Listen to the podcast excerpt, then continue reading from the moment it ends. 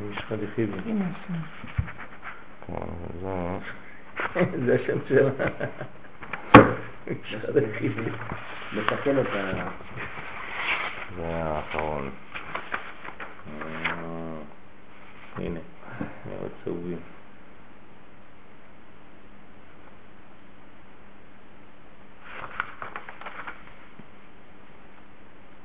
את הקודם לפני כן כבר סיימנו בטוח.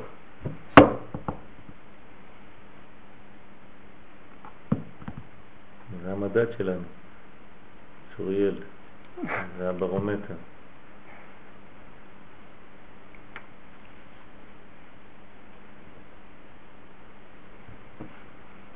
נו, עשינו עבירות או עוד לא?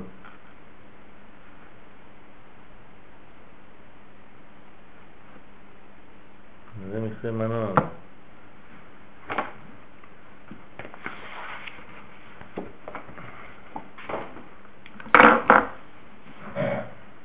טוב, אנחנו נתחיל בדף אה,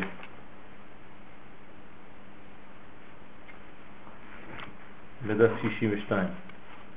62? כן. השלב האחרון, לפני ה... רמח"ל. שתי דפים החלק לפני השני, כן. כן. לא, אין לי כבר, אני כאילו ככה לא משנה. כולנו את זה לצורך. הרמח"ל מגדיר את עולמות הבריאה, היצירה והעשייה כלהלן. אצילות היא כלל כוחות הבורא יתברך מרצונו המוגבל, והן הספירות בכל פרטיהן, והן אלוהות גמורה, והוא כוחות ההנהגה, ואין באצילות יותר מזה. זה קראנו, כן, אני חוזר. כן. יש שם גם נבדלים וזה. בעולמות הבריאה, יצירה והעשייה יש שני חלקים. א', השלוחים הפועלים למלא ציווי הבורא יתברך, ב', ההערות המשגיחות על אותם השלוחים. הערות אלה משגיחות ומנהיגות את השלוחים, נשמות מלאכים וכיוצא באלה, כשם שהנשמה מנהגת את גוף האדם. כלומר, כשהקדוש ברוך הוא שולח שלוחים, הוא שולח גם שמירה לשלוחים. ולכן שלוחי מצווה אינם ניזוקים. ולכן הנשמה לא יכולה להיפגם, להתקלקל. השראת כוחות הרוחניים הנשמה, כן, הרוח והנפש בעולמות הבריאה, יצירה ועשייה תלויים במקבליהם של ההשראה הזאת. ואכן ההשראה באה על עולם העשייה נחותה מזו שבאה על עולם היצירה. כפי שהמקבלים בעולם העשייה נחותים מהמקבלים בעולם היצירה וכן משאר העולמות. כלומר, כל המדרגות, כן, הן לפי הגודל של הזכות, לפי העולם. אז את החלק של העליונים גם קראנו, כן, אני זוכר את זה. אז אנחנו נעלה קומה ונעבור לצפירות. אנחנו בחלק השני, על הספירות.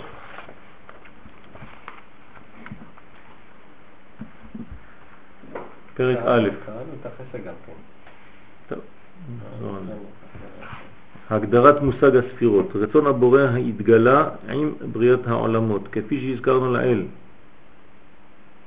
אנו יכולים להבחין בין מה שהבורא יתברך יכול לעשות לבין מה שעשה בפועל. כן, כלומר הוא הכל יכול אמרנו, אבל הוא עושה מה שהוא החליט לעשות. כן, אפשר לעשות רק חלק ממה שאתה יכול. הבחינה הראשונה היא הרצון האלוהי הלא מוגבל, האינסופי.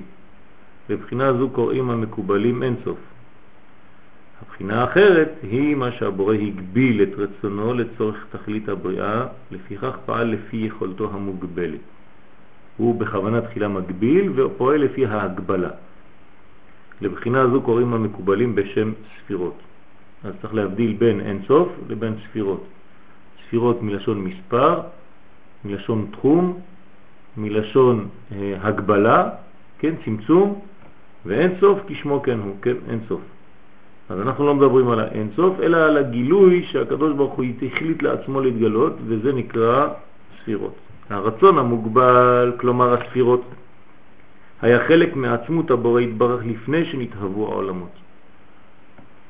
נעלם ונסתר, כן, כלומר, גם הגבול והמידה הייתה גנוזה באין סוף ברוך הוא, אבל באופן נעלם, בהסתר. הוא בא לידי גילוי עם התחוללות הבריאה. כלומר, כשהבריאה התחילה, אז בעצם התגלה ההיעלם וההסתר של הספירות המוגבלות. כלומר, מה התגלה בזמן הבריאה? הצמצום והגבול.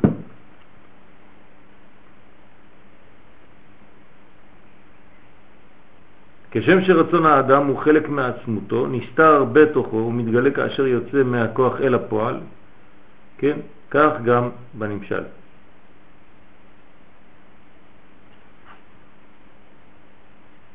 כלומר, כשאנחנו מוציאים דבר מהכוח אל הפועל, אנחנו מצמצמים. אין סופיות של אפשרויות לכיוון אחד. ולכן היציאה מפנים לחוץ היא הדבר הגדול שבחיים. זה נקרא אמונה. כשאנחנו מגלים פנים לחוץ, זה הדבר הכי חשוב שבאנו לעשות בעולם הזה. לגלות את מה שבפנים החוצה. זה גילוי הנשמה. הנשמה, התורה לא באה מבחוץ. כן, אנשים חושבים שמתן תורה זה בא מהשמיים ו... כן? מה הקשר שלנו לדבר הזה? זה דבר זר, כן? הפוך. התורה היא באה מהשמימיות, אבל שמימיות שבנו. זאת אומרת, השמיים שבתוכנו, החלק הפנימי שבנו, הנשמה, ואנחנו צריכים לגלות אותה בגוף, להוציא אותה מבפנים לחוץ. אז מתן תורה זה בעצם הוצאה, הדבר הטבעי לנו, הסגולה הפנימית שלנו כלפי חוץ. זה נקרא מתן תורה. ולא איזה דבר זר שבא לנו מהשמיים שאין לנו מה לעשות איתו. שלא משתייך בכלל לזהותנו, שלא משתייך לחיינו, והקדוש ברוך הוא בא וכופה עלינו דבר שהוא מעולם אחר. כן? הכפייה של ההר כגיגית זה בגלל שאנחנו לא מבינים את הדברים. אנחנו לא, יודע, לא יודעים להוציא מה שיש לנו בפנים כלפי חוץ. אז בסוף, כן, כופים אותנו. כופים אותנו, כלומר אנחנו מוכרחים להוציא את זה, כי זה מה שיש לנו בפנים, אין לנו משהו אחר. אם uh, תלחץ אותנו עד הסוף, יצא ממנו המיץ. והמיץ הזה הוא התורה, הוא, הוא בדיוק היהדות כפי שהיא במקור. זה מה שיוצא מיהודי כשלוחצים אותו. ולכן uh, בין כך ובין כך נגאלים. אבל כמו שהצדיק אמר גם כן במכתב, או שנגאלים בשמחה ובשלמות, כשעושים רצונו יתברך, או שחד ושלום אם כל אחד ימשיך את השטויות שלו, כאילו לא קורה כלום. אז הגאולה תבוא בין כך ובין כך, כן, אבל בצורה אחרת, בקושי, בייסורים חז ושלום. וככל שאנחנו מתקרבים, אז הפנים מתגלה החוצה. כן, אז הפנים צריך לי לתת לו דרך, יציאה, לא לחסום את יציאתו. אם אתה חוסם את יציאתו, אז הוא יוצא בין כה וכה, אבל הוא חותך והורס הכל בדרך. אז אנחנו צריכים להכשיר את השטח כדי שיתגלה הפנים החוצה. הנשמה הישראלית, המקורית שלנו, היא יוצאת החוצה, היא הולכת ומתגלה לאט לאט. אז אסור להפריע לה. צריך לתת לה את החופש, את העדן העליון הגדול הזה, לתת לה אפשרות להתגלות בלי שום מסכים, בלי שום מניעות, בלי שום אה, בלבולים, בלי שום ספקות. זה הכוח. אנחנו היום אה, יום מיוחד, כ"ח לחודש אייר, זה יום ירושלים, זה היום שבו ניצחנו את עמלק בפעם הראשונה בהיסטוריה. אתם יודעים שמלחמת המלך הייתה בחודש אייר. מתי בחודש אייר? כן, אז כתבו בספרים הקדושים בכ"ח באייר. ושם, כן, ניצחנו. פעם ראשונה שכשיצאנו ממצרים בט"ו לחודש ניסן, אז התחלנו ללכת במדבר. אז שבעה ימים זה היה קריאת ים סוף, ואחרי קריאת ים סוף כבר הגענו לסוף חודש אה, ניסן, ואחרי זה התחיל ראש חודש אייר, וגם המשכנו, המשכנו ללכת, וכשהגענו לכף ח' כן ניצחנו את עמלק שבא להפריע לעם ישראל בדרכו לארץ ישראל. מעניין מאוד, תמיד עמלק בא כדי למנוע מלכות, מלכות מעם ישראל. היום חסד שבמלכות, כן, שאנחנו צריכים להתקרב למלכות הזאת, לגידוי מלכותו יתברך על ידי מלך המשיח. ואם אנחנו לא מצליחים לעשות את העבודה הזאת על ידי שאנחנו לא מאפשרים לפנים שלנו לצאת החוצה, יש לנו בעיה. אז בחינת השבת שבתוכנו צריכה להתגלות החוצה. זה המשיח. כשהרמב"ם מדבר על המשיח יש לו הגדרות מאוד ברורות. ואם אנחנו לא מבינים את ההגדרות האלה, אז יש לנו בעיה. הרבה אנשים קוראים את uh, הלכות מלכים של הרמב"ם וחושבים שמדברים שם על איזה ספר uh, רוחני, הנהגתי uh, עליון. כן? הרמב"ם כותב את משנה תורה כדי לתת לנו הלכה. כלומר, מה הקשר שלנו להלכה בביאת המשיח? הרי מי שקורא שם ולא מבין, הוא רואה רק ציטוט. כשיבוא מלך המשיח אז הוא יעשה ככה, והוא יהיה ככה, והוא יהיה ככה, אבל זה לא הרמב"ם. הרמב"ם מספר לנו אה, הלכות, נותן לנו הלכות, לא נותן לנו איזה ספר של אה, ספר תודעה אה, רוחנית על מה יקרה בזמן הגאולה. הוא נותן לנו ספר הלכה, אז מה הקשר שלנו להלכות האלה של ביאת המשיח? צריך לדייק בכל מה שהוא אומר שם, ומי שלא מדייק, אז הוא לא מבין בכלל מה זה משיח.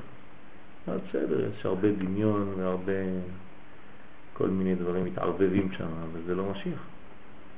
יש הרבה דמיונות בנוגע למלך המשיח. הרבה המצאות, תחושות, כל אחד ממציא דברים, כן, שמע כל מיני חלקים של דברים, זרוקים מכאן ומכאן. והוא עושה מזה איזה מין בניין כזה של אה, אוסף של כל מיני ידיעות. אם אנחנו לא עומדים על הדברים על בוריין, יש לנו בעיה. אז צריך ללמוד מה זה מלכות. מה זה הלכות משיח? הלכות משיח זה ההלכות שאנחנו אמורים לעשות כדי לעזור למלך המשיח להתגלות. יש בהלכות מלכים ברמב"ם? כן. כן, בהלכות מלכים ברמב"ם בסוף הספר, כן, בפרק 10-11, כן, שם הוא מביא את כל ההלכות האלה, ועוד פעם, מי שלא מבין אז הוא חושב שזה ההלכות של המשיח, כאילו הוא נותן למשיח הלכות, אבל זה הלכות לנו. איך לעשות שהמשיח יבוא. מה כתוב שם למשל? כתוב הרבה דברים, אבל זה כבר שיעור בפני עצמו, שאני עכשיו כותב אותו. בעזרת השם. אז אנחנו צריכים לגלות את הפנים לחוץ. בואו נקרא את ההערה למטה. להלן נדון בהרחבה בנושא הצמצום שהביא למציאות של הרצון המוגבל. כן, הרצון המוגבל, המציאות שלו, הגילוי שלו זה צמצום. שהרי קודם הצמצום היה רק הרצון הפשוט, לפני הרצון המוגבל, כלומר הרצון הבלתי מוגבל, ואכן עניין הצמצום הוא עניין גילוי הפעולה שנמצאת שלולה מן הבלתי תכלית. ככה אומר הרמח"ל בקלח פתחי חוכמה, פתח כ"ד. כלומר, מה זה צמצום? זה גילוי הפעולה שאין כבר עכשיו את ה... כן, שלולה, שאין אין עכשיו את הבלתי תכלית. כלומר, היא לא בתוך האין סוף, אלא היא התגלתה בסוף. אז היא שלולה מהאינסוף. אז עכשיו היא מצומצמת, אבל מתוך שהיא מצומצמת היא מלובשת, ומתוך שהיא מלובשת היא מתגלה. הרצון העליון שהוא אינסוף ברוך הוא, כולל כל מיני כוחות לאין קץ ותכלית, זה לפני, כן? זה אינסוף. אך אין אנו מדברים מן הבלתי מוגבל, שאין לנו שייכות בו. אסור לנו לדבר על דברים שאין לנו שייכות. אנחנו לא מתעניינים במה, כן? היה לפני הצמצום הזה, אלא מן הכוח אשר בין כוחותיו. כלומר, אנחנו צריכים להתייחס לכוח שהקדוש ברוך הוא בחר, כוח הצמצום, ומאותו כוח אנחנו מדברים. על אותו כוח אנחנו מדברים. כלומר, מתייחסים רק לבריאה, למה שהקדוש ברוך הוא מתייחס אלינו. הרצון המוגבל הוא אחד מכוחותיו האינסופיים ומאפיין את הכוח הזה מבין שאר הכוחות של הבורא יתברך, בכך שהוא סיבה לנו. אז הצמצום הזה זה הסיבה שלנו. על זה אנחנו צריכים לעשות את רוב מאמצינו להבין מה הקדוש ברוך הוא רוצה מאיתנו בצמצום הזה. אנחנו לא צריכים לחפש את הבורא. כן, איזה בזבוז זמן זה לחפש את הבורא, זה, זה מין, אה, מין חוויה, כן, אנשים רוצים חוויות, חוויות רוחניות. אבל זה לא, זה לא אמיתי, חוויה רוחנית זה לא אמיתי. חוויה רוחנית זה, זה מין, אה, לפעמים אתה מסתכל בסרט ואתה רואה אנשים שעושים חסד בתוך הסרט, וכמעט אתה חושב שאתה פטור, אתה יצאת ידי חובה, דרך אותם אנשים, השחקנים. אתה יוצא מהסרט, אתה כזה שלב, היה לך חוויה רוחנית, נתנו צדקה בסרט, אבל אתה לא עשית כלום, אתה רק ראית. אבל יש לך חוויה רוחנית, ומישהו בא מדבר אליך, אתה אפילו מסוגל להגיד לו, עזוב אותי, אתה...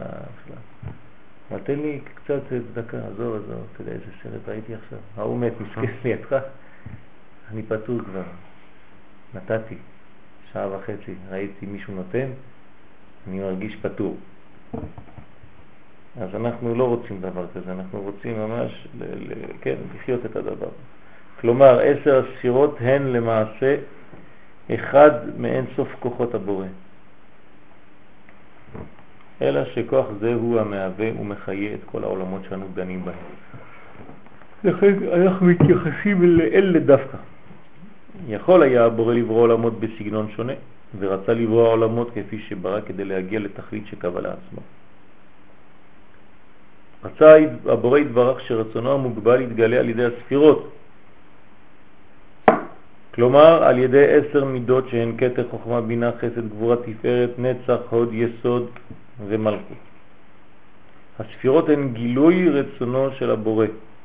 לדוגמה, כאשר רוצה הבורא יתברך לגלות את מידת חסדו, הוא פועל על ידי ספירת החסד, וכאשר רוצה לגלות מידת גבורתו, הוא פועל על ידי ספירת הגבורה. עצם מציאות החסד והגבורה מגלות שהיה רצון הבורא למציאות הזאת, וגילוי החסד והגבורה הללו נעשו על ידי הספירות. כלומר, הספירות הן רק אמצעי לגילוי דבר שהיה לפני אותה ספירה. הקדוש ברוך הוא רוצה להשפיע, ולכן הוא בורא את מידת החסד. לא שהוא ברא איזה מנגנון ואחר כך הוא אמר, טוב, מה עושים עם זה? יש לי עכשיו מכונה, אז יש לי ספירת חסד, בוא, מה אפשר לעשות עם הספירה הזאת? בוא נעביר חסדים. לא, הפוך. קודם כל רצוני להטיב, ובגלל שרצוני להטיב, אז אני בורא מנגנון שיאפשר את המעבר הזה, וזה נקרא ספירת החסד. בסדר? ההסבר הוא, לכל פעולה קשורה למידת החסד. למשל, כן, אז יש שורש רוחני פרטי בעולמות העליונים, והוא הדין לפעולה הקשורה לשאר המידות. כלומר, המידה היא רק תוצאה של דבר הרבה יותר עליון. השורשים הללו הם הערות, כלומר התפשטות הרצון האלוהי שמקורם הוא באין סוף כמובן, והספירות הן הכלים דרכן מתפשט אור אין סוף. כן, הנה הכלים, צינורות, זה נקרא ספירות. כלומר, הכלי לגילוי הרצון האלוהי. אכן כאשר אור האין סוף, שהוא רצון הבורא יתברך, מתפשט דרך ספירת החסד, השורש היוצא מספירה זו הוא הכוח הרוחני המהווה והמחיה את אותה פעולה, את פעולת החסד, לה אנו עדים בעולמנו. בסדר? אז יש התעוררות של רצונו יתברך, כן? אז זהו, ההתעוררות הזאת של חסדים מתחילה להתפשט בעולם, כדי להתפשט בעולם היא משתמשת בנתיב הנקרא נתיב החסד. כיוון שכל פעולה קשורה באחת מעשר הספירות, נמצא שהספירות הן הכלים לגילוי הרצון האלוהי. כלומר, הרצון להוות ולהחיות את כל המציאות לכל פרטיה. בסדר? אז זה כלים. ספירות זה כלים. כלים לגילוי הרצון. הספירות נאצלו מהבורא לצורך בריאת העולם. למשל, למנהל המאציל מסמכויותיו לעוזרו כדי להקים מחלקה חדשה. סמכויות העוזר היו חלק לא נפרד מכלל סמכויות המנהל, אלא שהמנהל רצה להאציל מסמכויותיו במידה מוגבלת לשם השגת תכלית מסוימת שהמנהל עצמו קבע. אין העוזר פועל לבדו, אלא יונק את כוחו בהתמדה מהמנהל, כאשר המנהל ירצה להפסיק את פעולת עוזרו, יפסיק להעניק לו מכוחו וסמכויותיו ייעלמו. כלומר, אם הקדוש ברוך הוא רוצה להפסיק איזה מידה בעולם, אז הוא סוגר את הצינור הזה שנקרא, כן, נגיד גבורה, דינים, וברוך השם נותן לנו רק חסדים. אף בנמשל, הבורא יתברך האציל את הספירות לצורך בריאת העולם, והרי הן חלק ממנו. המקובלים קוראים לספירות אור נאצל, כן? להפו כאור המאציל, כאן יש אור נאצל. כבר כתבנו שאין אנו יכולים להבדיל בין רצון של הבורא לבין פעולותיו, כי אצלו הכל באחדות כל כך גדולה שאין לנו אפשרות להבדיל.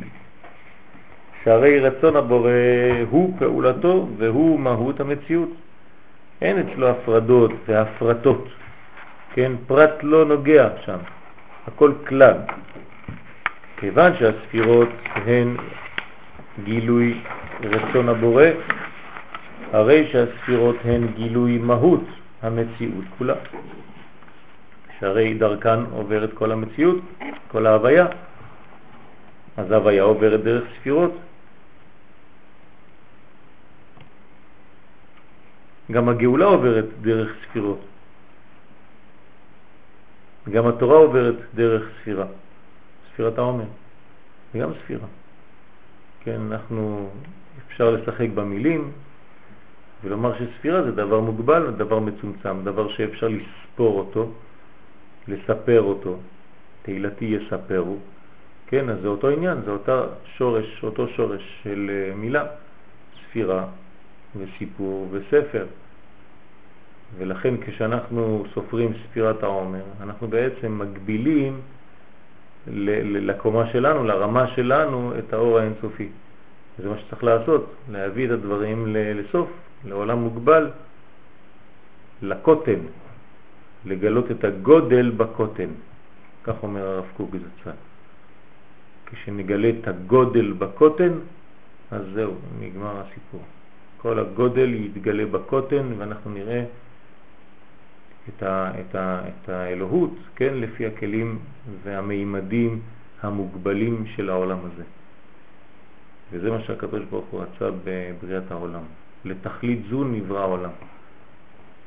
לעשות לו דירה בתחתונים, כלומר בעולם הקוטן, לגלות את כל גודלו יתברך. אז אה, אומרים חז"ל, כשם שאומרים מה גדלו מעשיך השם, אומר הרב קוק, צריך לומר גם מה קטנו מעשיך השם. חידוש גדול.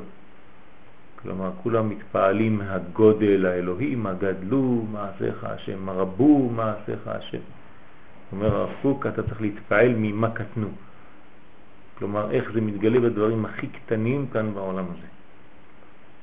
משום כך מתארים חכמי הקבלה את המציאות כולה בערכים של ספירות. כלומר, במהות הדברים. אין תורת הקבלה עוסקת במציאות חומרית, אלא במהות הדברים ושורשם הרוחני. כלומר, אנחנו מדברים תמיד בתורת הסוד בזווית ראייה אלוהית. כלומר, מן השורש לתוצאה, לא מן התוצאה, תוצאה אל השורש. מי מתייחס למציאות כשהוא מסתכל בתוצאה ומנסה לחזור לשורש? המדע. המדע רואה תוצאות בשטח, ומהתוצאות הוא מנסה לחזור פנימה. אל השורש של הדברים. אז לפעמים הוא מצליח, לפעמים הוא לא מצליח. כן, נתקע בדרך. אז אם זה לא היום, מחר. המקובלים עושים הפוך. הם הולכים מהשורש, מהש... מהגזע, מהשורשים, אל הענפים. כן, ולכן, כן, הם מדברים בשפת הענפים כדי שאנשים יבינו, כי כל העולם הזה נמצא בענפים, קשה לו להבין שורשים. אם תדבר עם אנשים ברמז, שזה רק השלב השני של הלימוד, כבר ככה מתבלבלים כולם. תדמיין לך איזה רב, הוא תמיד, כל מה שהוא אומר, הוא אומר ברמזים. כן? אז הכל צריך לתרגם. אנשים כבר משתגעים, אומרים לו, אתה לא יכול לדבר פשוט, דבר תכלס, אנחנו לא מבינים מה אתה רוצה. כן, אז זה, זה דווקא הפוך, כן, תסתכלו איך הסגנון של הגדולים, גדולי ישראל, תמיד ברמזים, וזה עוד רק השלב השני, אחרי זה יש דרושים, אחרי זה יש סודות. לא, תביא פשט. רוצים רק פשט. אם אנחנו לא מבינים, לא תופסים, לא. אתמול דיברתי עם אישה, אומרת לי שיש לה בעיות של זה ויש לה בעיות של זה, במשך חצי שעה אני מקשיב לה כל מיני בעיות. אמרתי לה, את שומרת אה, טהרת המשפחה? אומרת לי, כן. אמרתי לה, מה זה כן? אתם מפרידים מהמיטות? אמרתי לא. אמרתי טוב, התחלה קשה כבר. את בודקת את עצמך? אמרת, לא. אז מה נשאר? אמרת לי, לא, אבל אני זה, אנחנו לא מתייחדים בשבוע. אמרתי לה, זה טוב, זה לא מספיק. כל השאר לא נעשה, חז ושלום. זה בעיה גדולה, אז איך את רוצה שהשפע ירד? שפע תקוע שם. אז חז ושלום, צריך להתחיל. אבל אני לא מבינה, זה פרימיטיבי. אמרתי לה, נו, אז מה, את לא עושה בגלל שאת לא מבינה? זה נו, אז מה, זה התורה שאת עושה בשבילך? מה זה התורה שלך? אתם דתיים, לא? ודברים אנחנו לא מבינים.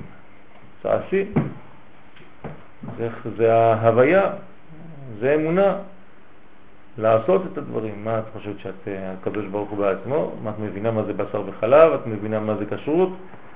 למה אסור לי לאכול חיה כזאת וחיה כזאת? כן מותר לי לאכול? מי מבין? אז אל תעשי כלום.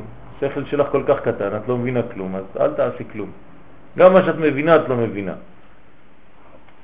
טוב, אז בסוף אמרה, טוב, מקבלת אני עליי לעשות הכל. ברוך השם. סך כל השורשים הללו מהווים את עשר הספירות. כלומר, אנחנו מדברים, כן, בשפת הענפים, אבל מדברים על השורש. וזה בעצם כל השורשים של עשר הספירות. כלומר, אין שום מציאות שאין לה שורש במחשבת הבריאה. אם לא, היא לא הייתה בכלל. להבדיל מן הרצון האנושי והפעולה האנושית, אין פעולת הבורא מצטמצמת במישור אחד, אלא מקיפה את כל המציאות כולה. להבנת העניין נשתמש בדוגמה. כאשר נגר בונה שולחן, דאגתו היא להשיג כלים מתאימים, עצים מתאימים, כחותכם לפי מידה ולחבר את החתיכות לפי הזמנת הלקוח. אין זה מעניינו של הנגר לדאוג להתהוות העץ או להמשך קיומו של השולחן. כן, הוא רוצה לעשות שולחן ונגמר הסיפור. לעומת זאת, כאשר ברא בורא את עולמו, את כל העולמות, הייתה זו יצירה מושלמת, יצירת מציאות שלמה. מציאות זו כוללת לא רק נבראים, דומם, צומח, חי ומדבר, אלא כוללת סדרים וחוקים. כלומר, הקדוש ברוך הוא לא רק שהוא בורא, אלא הוא, מת, הוא מהווה, הוא מתערב, הוא מחיה כל רגע את אותה בריאה שהוא ברא. הוא לא בורח מבריאתו. ולכן יש מערכת חוקי טבע לקיום כל הנבראים הללו. לא רק שהוא ברא אותם, אלא הוא קיים אותם, הוא מקיים אותם כל רגע, מקיים, כן, מחדש בטובו בכל יום, תמיד מעשה בראשית, מחדש. ולא זו בלבד, אלא כיוון שהנבראים נבראו לשם תכלית מסוימת, יצר הבורא את התנאים שיאפשרו להם להשיג את התכלית הזאת, ולשם כך ברא מערכת של הנהגה והשגחה. כלומר, הוא צריך להתאים להם גם כן, שיהיה להם, כן, אה, תנאים נאותים. אנחנו כותבים את זה עכשיו בכל אה, פיסת אה, עוגה, כן? כל חתיכה. היצור הזה נעשה בתנאים נאותים. אבל אם יש אה, בעיה, אז תחזירו לנו את הקופסה, אנחנו נחליף לכם אותה. אצל הקדוש ברוך הוא אין דבר כזה. כן, הכל בתנאים נאותים, אבל אין קלקול. רק אתה יכול לקלקל.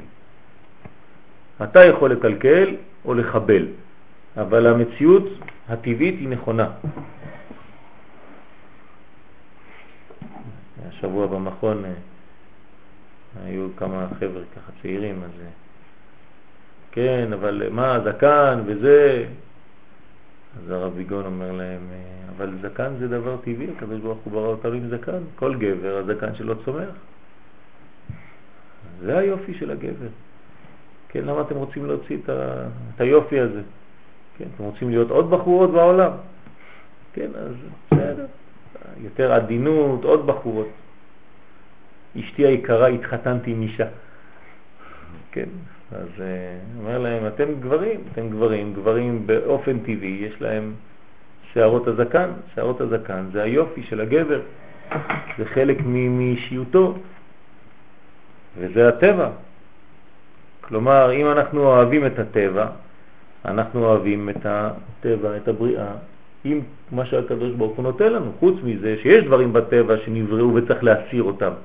כי הקדוש ברוך הוא מחייב להסיר אותם. למשל אנחנו נבראים עם ברית מילה ואנחנו צריכים להוציא את העורלה. שמא תגיד, גם שם נבראנו ככה, אז בוא נשאר. אז באה התורה ומחייבת הלכה להסיר חלק מזה, זה גם חלק מהבריאה, נותן לנו שיתוף פעולה עם הבורא. אבל כאן הקדוש ברוך הוא אומר לנו לא, זה חלק מהיופי שלך, מהפנים שלך, כתוב בזוהר הקדוש. כך נקבעו סדרים לקשר בין הנבראים לבין בוראם. כלומר, אנחנו רוצים להתקרב לבורא, איך מתקרבים לבורא? עושים את רצונו. עושים פעולות שמקרבות אותנו לבורא. כשאני עושה רצון של חבר שלי, אז החבר שלי מתקשר אליי יותר, קרוב אליי יותר, אנחנו קרובים יותר, ידיד נפש, תעשה לי טובה, אני צריך כך וכך, אין בעיה, אני מטפל בזה. זה ידיד נפש, אתה מתקשר, אתם מתחברים, אז אותו דבר עם הבורא להבדיל. כן? כשאתה רוצה להתקרב לבורא, תעשה פעולותיו, תעשה רצונו. הוא אומר לך לעשות ככה, תעשה. אז זה מקשר אותנו לבורא. ומי שלא מטפל בחוקים כראוי, לא מתייחס לטבע האמיתי של המציאות, אז הוא פוגם, הוא משבש את כל מערכת הטבע, את כל המערכות של היקום. ואז אחר כך הוא מתפלא למה היקום לא מסתובב כראוי, למה יש בלגן בעולם, כל אחד פוגם. אז העולם כבר לא יודע יכול להסתובב, כן, הטבע, המכונה הזאת, כל אחד לוחץ בכפתורים.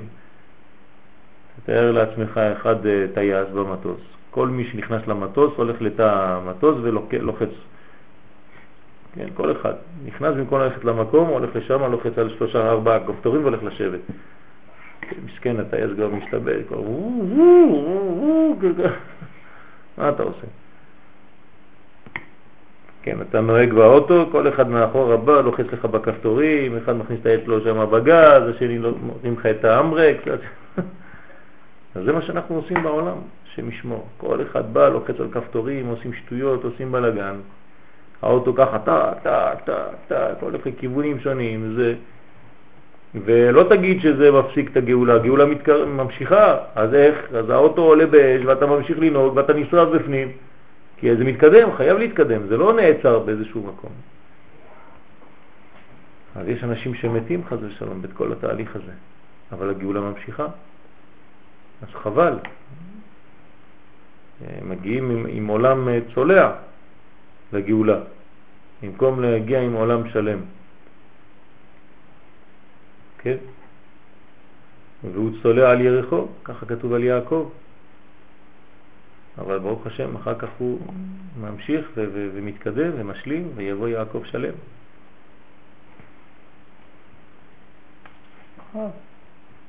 שנייה נגמור את זה. קביעה זו נעשתה על ידי המלאכים שלוחי הבורא ועוד נבראים במדרגות רוחניות נעלות. כלומר, כל מה שהקדוש ברוך הוא קבע בטבע, הוא נותן את זה, כן, ביד המלאכים וביד עוד כמה שלוחים שהקדוש ברוך הוא ברא בשביל החוקיות הזאת. כן? מה זאת אומרת שהגאולה תבוא שיהיה דור שאו שכולו זכאי או שכולו קיים?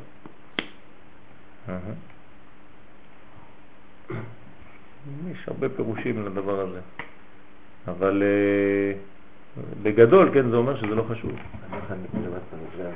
אה, זה מלמטה? נדלק?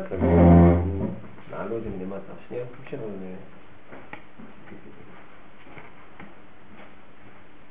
כלומר, אה, כן, זה, זה, זה בפשט הדברים. אפילו דור שיהיה כל כולו חיה, כן, אז הגאולה באה שמה. כלומר, הגאולה באה. זה לא חשוב איך, זה מה שזה אומר. הגאולה בוא תבוא. זה הבטחה אלוהית, היא מגיעה. אין מי שיעכב את הגאולה. אז כשאנחנו אומרים מה אתם מעכבים את הגאולה, זאת אומרת מעכבים את הגאולה מלהעשות בצורה נאותה, בתנאים נאותים. אבל הגאולה מתקרבת, אין מה לעשות, אבל תראה מה הולך בעולם. כן, מרוב הקלקולים, אז הגאולה מתקדמת, אבל מתקדמת בכל מיני פחדים, כמו שהרב כתב פה במכתב, הרב כתב לי, להגיד לכולם שאנחנו, כן, שזמנים מאוד קשים באים על העולם וצריך הרבה מבחן אמונה עכשיו. קראתם אותה? אה? קראתם אותה? כן. קראתי לחבר'ה את ה... חלק מהמכתב, כן? שמעתי שרצונך לשמוע.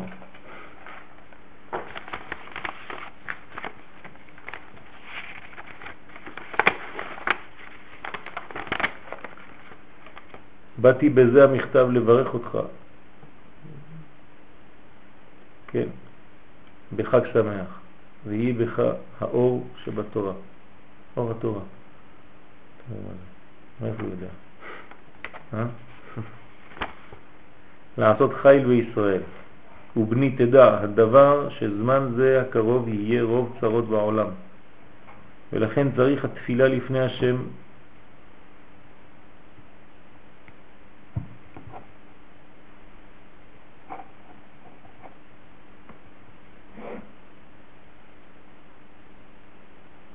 מישראל לביטול הדבר,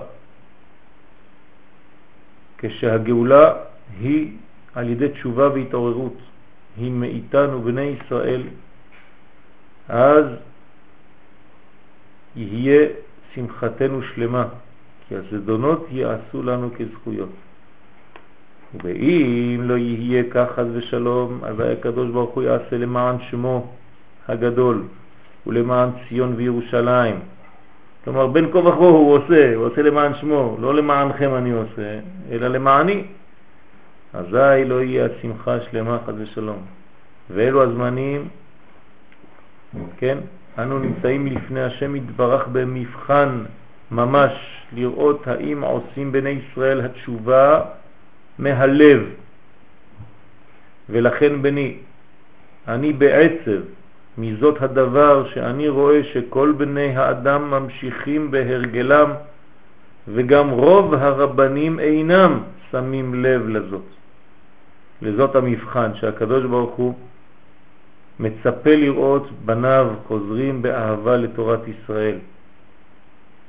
כן, אחרי זה הוא מברך. ותיתן ברכתי וחג שמח בכל החברים לברכה. אמן.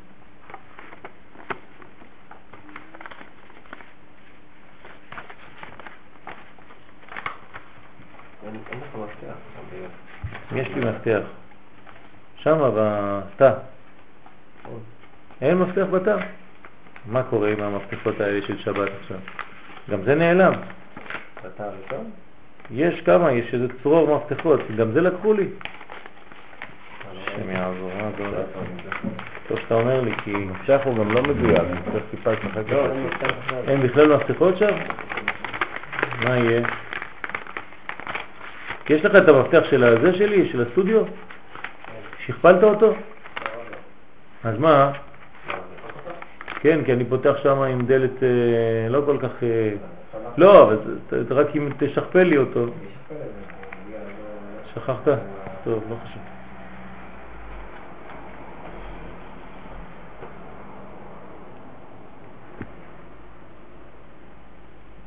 בסדר? אז בוא נקרא את ההערה בארבע שם למטה. באופן כללי נוכל להבין עניין הספירות מתוך הקטע להלן המצוטט מכללי חוכמת האמת. מובא בספר חוקר ומקובל עמוד 50. ככה הוא כותב שם. הנה הייחוד והפשיטות שהוא העניין המיוחד לא יתברך. כלומר הקדוש הוא יחיד ופשוט. מלשון התפשטות בלי שום מעצורים, כן? הוא שורש כל ההשפעות השונות הנשפעות ממנו למצבים ומקרים השונים, וכולם באמת אינם אלא גילוי האמת הזאת. והיותם כל כך מתחלפים ורבים, הוא שכיוון שרצה האדון ברוך הוא בהדרגה. כלומר, למה האחדות הזאת, האחד הזה, מתגלה באופן כל כך משתנה בעולם הזה, עולם השינויים והתמורות? אנחנו בעולם של שינויים, נכון? אז למה האחדות הכוללת האלוהית מתגלה כאן בעולם של שינויים? כי הקדוש ברוך הוא רצה הדרגה. זו אותה שאלה שחוזרת, כן, הוא שואל את אותה שאלה, למה הקדוש ברוך הוא ברא את העולם בעשרה מאמרות? במאמר אחד מספיק, אלא כדי שיהיה הדרגתיות. אז לא יוכל זה העניין להתגלות, להיגלות, כי אם לבסוף אחר כל המצבים האלה. כלומר, יש דרך, והדרך היא חשובה. ונמצא שממה, שממה שיש בו התברך במציאות אחד שהוא הייחוד והשלמות, המציא לנמצאים בהדרגה רבה ומציאות שונים כפי מה שראוי להם. הוא התאים את עצמו לרמה שלנו. הוא ראה שאנחנו לא מסוגלים אה, להיות נגיד מרוכזים במשך שעה וחצי, אז הוא נותן לנו שיעור של עשר דקות. זה, זה בדיוק ככה. אתה צריך לראות מי יש לך מול העיניים. אתה רואה שיש לך תלמידים גדולים, אתה יכול לדבר שעתיים בשקט. אתה רואה שהתלמידים הם ככה, וכל אחד מתחיל ליפול, אתה רואה אותו ככה, מה, מה אתה מדבר עוד שעה? כן, אנשים לפעמים הם, הם לא חכמים, אני לא אכפת לי, כתבתי שיעור של שעה וחצי, אני חייב לי עד סוף השיעור, לא אכפת לי מה יהיה פה, אני לבד, לא אכפת לי עד מחר, לא אכפת לי. כן, זה לא עובד ככה. אתה צריך להיות חכם ולהסתכל מי יש לך מול העיניים ואיך הם, באיזה מצב הם, להתאים את הדבר, להפסיק, לספר איזה בדיחה, להתעורר, כן? אז הקדוש ברוך הוא עושה לנו אותו דבר. תראה מה הוא נתן לנו, מלא עולם של חומר וגשמיות. והוא היה יכול להיות מאוד דתי ולתת לנו רק תורה, נכון? הוא לא נותן לנו רק תורה, תראה, נותן לנו ים, ציפורים, נותן לנו מלא דברים שלכאורה הם סותרים. מה אכפת לי מכל הדברים האלה? לא. חלק חשוב, כי לדעת להתאים את הדברים לתענוגים שלך, כן. אבל אנחנו לא מקשיבים לזה. אם היינו מקשיבים לדברים כפי שהם בטבע, היינו בריאים הרבה יותר. כן, אנחנו הולכים עם אה, נאונים, אורות, אה, כן, הכל הפוך. היינו צריכים ללכת לישון עם הציפורים. ציפורים הולכים לישון באיזה שעה בלילה, גם אנחנו צריכים ללכת לישון בדיוק עם הציפורים, עם התרנגולות. קמים גם כן עם התרנגול. כן, זה, זה, זה הבריא יותר. הכל הפוך. אנחנו הולכים לישון, אה, כן, מכריחים את עצמנו למנורות, אה, כן, מזויפים.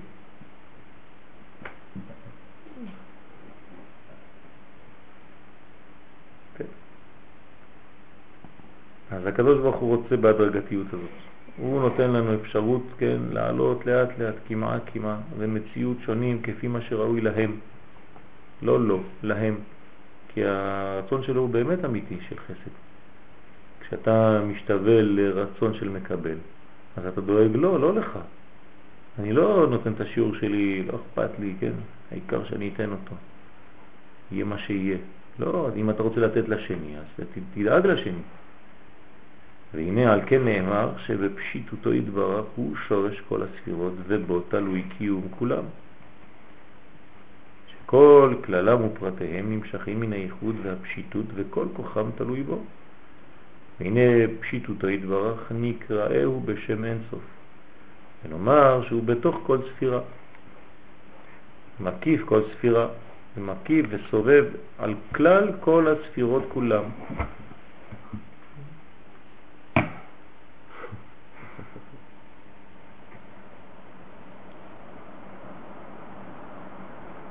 השגות הצדיקים והנאותיהם. מזיו השכינה. אז גם השכינה. וכל גילויי הקדושה והדבקות שהצדיקים זוכים להם, כלל כל כולם הוא מה שנקרא ספירות. ולכן בחינות אלה נזכר, נזכירם בשם אורות, או מידות, או כוחות או שורשים, לא חשוב. כל המציאות המקיפה הזאת כלולה במחשבה, כן, במחשבת הבריאה.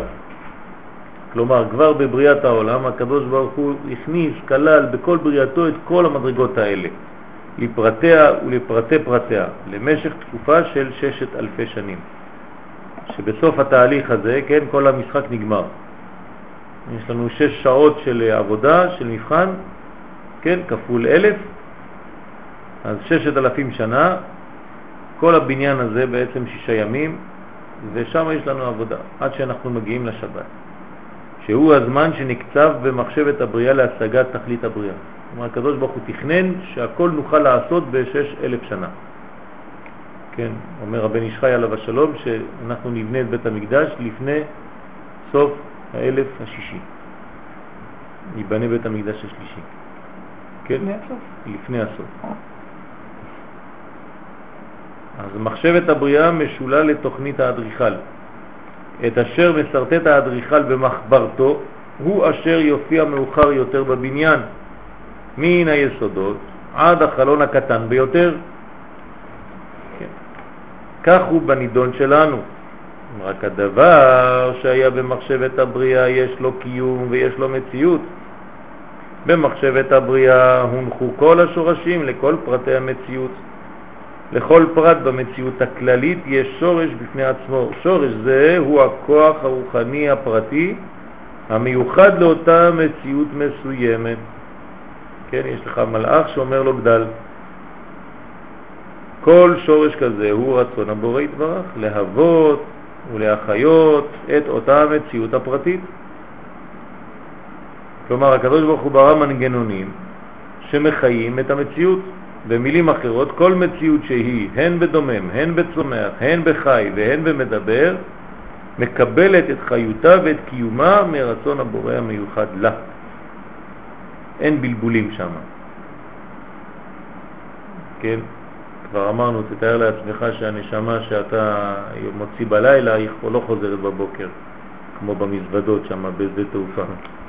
אתה שולח, כתוב תיזהר, ויש לך טרנספר לשם, מבוסטון לזה, שיקגו ושם זה, אתה נכנס למטוסים והמזוודה שלך, חכה יומיים שם, נותנים לך איזה כרטיס שתקנה לך בגדים בינתיים. כן, בלגן, אם היית מסתכל במזוודות שם מאחורה, היית נבהל, כן, זה הולך ככה, כל מיני מסלולים וזה, ואם אחד עושה טעות אנוש, כן, זה הכל כתוב שם. שם את המזוודה שלך במקום אחר, הלך. אתה צריך עוד איזה חמישה ימים כדי שהיא תגיע לבית אחרי שכבר נגמרה החתונה. אנשים קונים אה, שמלות, נעליים, מגיעות לפה, בסוף הולכות לשקם לקנות משהו מסכן. הכל הלך לאיבוד. אה, כן, ודאי. כל נסיעה יש הרבה כאלה. כן, ואם הקדוש ברוך הוא היה עושה אותו דבר בנשמות, השם ישמור. הנשמה שלך הולכת בלילה, אלוהי נשמה שנתת בי תאורה, אתה קם בבוקר, כן, בידך פקיד רוחי, בבוקר מתבלבלים בנתיבים, שם ישמור, נכנס לך איזה נשמה של גוי. מה, אתה יודע כמה מיליארדים נשמות יש בעולם? מה, אי אפשר להתבלבל? אחד, מה קרה? מה, אתה קם בבוקר, ברוך אתה השם של עשני גוי. עוד פעם, כל בוקר.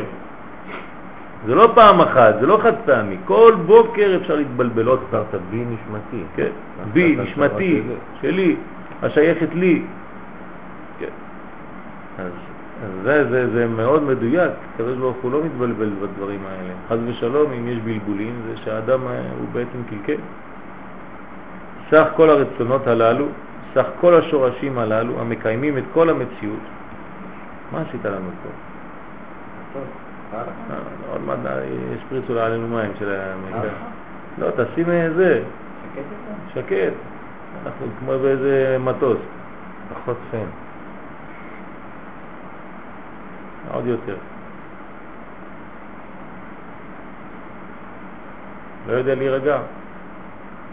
יש אקונומי, יש אקונומי? יש שקט טוב. כן, זה יורד. סך כל השורשים הללו, המקיימים את כל המציאות כולה, כלולים בעשר הספירות. עשר הספירות הן מקור, אני אוריד לך את המשחק, הן מקור ושורש לכל המציאות לפרטיה ולפרטי פרטיה. עד כמה שהדבר יישמע תמוה, לא רק הממד החומרי מקבל חיותו וקיומו מהספירות, אלא אף הממד הרוחני והנפשי. כלומר, הספירות לא מנהיגות רק את החלק הגשמי שבנו, את החלק החומרי, הגש, אלא הכל. כלומר, סדרי החשיבה, הדרך שבה האדם קובע לעצמו סדרי עדיפויות, המצבים הנפשיים של האדם, החוקיות בתהליך קבלת ההחלטות, כל אלה מושרשים בעשר הספירות. נוכל לסכם נושא זה. אין לך דבר, שום מציאות, הן גשמית והן רוחנית, הן במישור המוחשי והן במישור האינטלקטואלי והרגשי, שאין לו שורש במחשבת הבריאה. הכל היה שמה ורק כן ציפה להופעתך בעולם כדי להתממש בך, להתגשם בך. במחשבת הבריאה נסדרו כל הסדרים, נקבעו כל החוקים. במחשבת הבריאה נמצאים כל השורשים. תרים את זה למעלה, שיפסיק לעשות לי את ה switch הזה, סווינג. לא, אבל הסווינג הזה יורד לי על הראש. תרים אותו.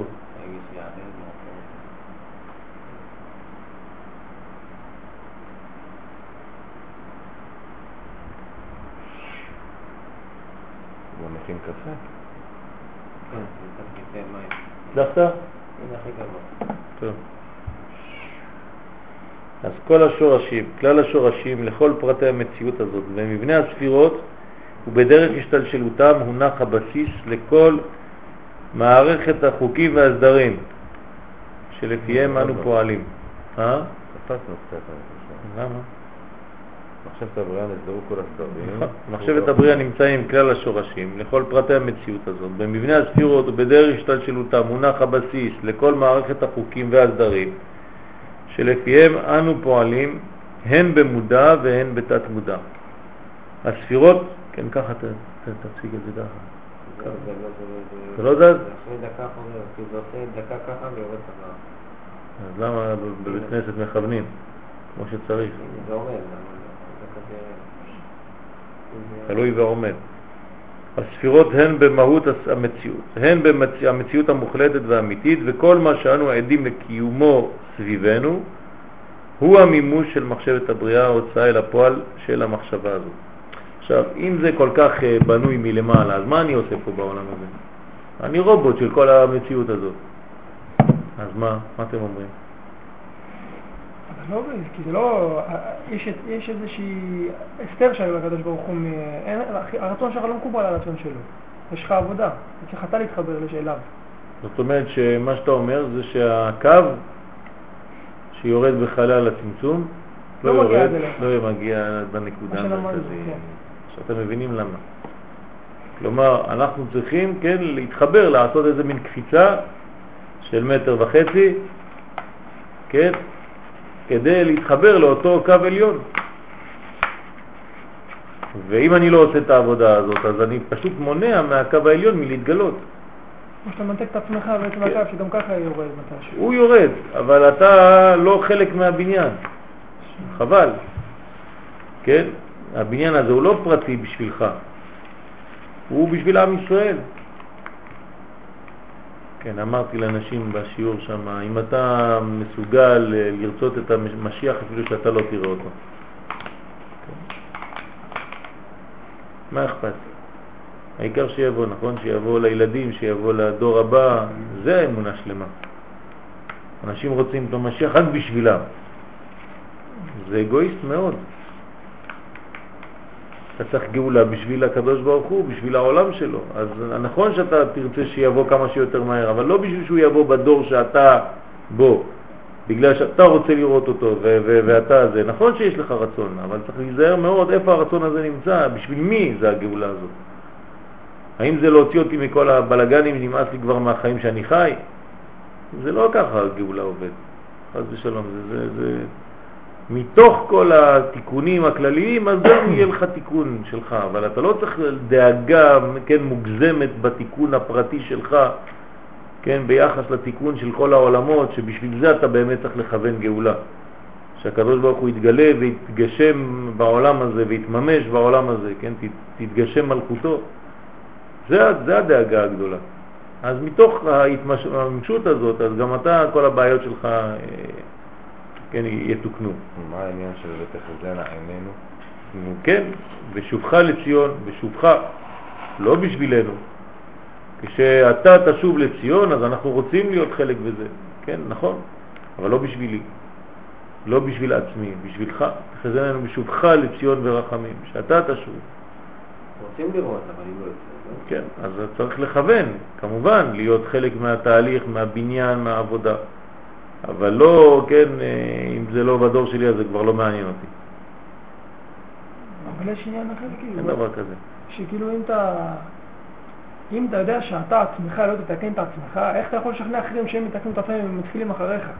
נכון, קשוט עצמך ואחר כך קשוט אחרים, איך עושים את זה? אז קושטים. איך עושים את זה? אבל איך? זה הבעיה הכי גדולה שלי בכלל. צריך לעשות את העבודה, צריך לעשות עבודה של תיקון, תיקון של העמידות, תיקון של תורה, תיקון של יחס, תיקון של הכל, כל מה שחסר לנו. להיות יותר רגועים, פחות עצבנים. אני נרגע רק כשאני רואה אותך בשיעור. לא, אני לך רציני, אני לא... אין, אין, זה אמיתי, זה המציאות. בגלל זה אני פוחד לנסוע לאילת, בגלל זה אני מפחיד אותי, למה אני... אתה, אתה צריך להירגע, יש לי בעיה, אני לא יודע איך עושים את זה, אני רוצה, מתפלל לשם, צריך בוכה, להירגע. מדבר איתו, אין, לא... אתה צריך להירגע ולעשות את הדברים בנחת. רגע, אבל אין זמן. יש זמן. אסור לו להגיד, אפילו שאין זמן באופן כללי, כשאתה עושה משהו, תיקח את הזמן שאתה עושה אותו. כן? ברגע שאתה נמצא בדבר, תתרכז בדבר הזה, תיקח את הזמן, יעשה למחכה לו. כן? עין לא ראתה אלוהים זולתך, יעשה למחכה לו. כלומר, אתה ברגע שאתה עושה מה שאתה עושה, תיקח את הזמן. אל תתחיל להילחץ, אל תתחיל לרוץ, אפילו שאתה רוצה ללמד משהו, לא חשוב אם לא תגמור את הטקסט. כן? ת, ת, תתקדם, לאט לאט. תתעמק בכל מה שאתה עושה, שלב אחרי שלב, כמעה כמעה, זה כמו הגאולה. זה לא, לא, תכננתי, כמו שאמרתי מקודם, לתת את השיעור עד הסוף, אני חורש עד הסוף. תשאל, יש לך אנשים מול, אולי מספיק, אולי הם רוצים עוד, אולי זה.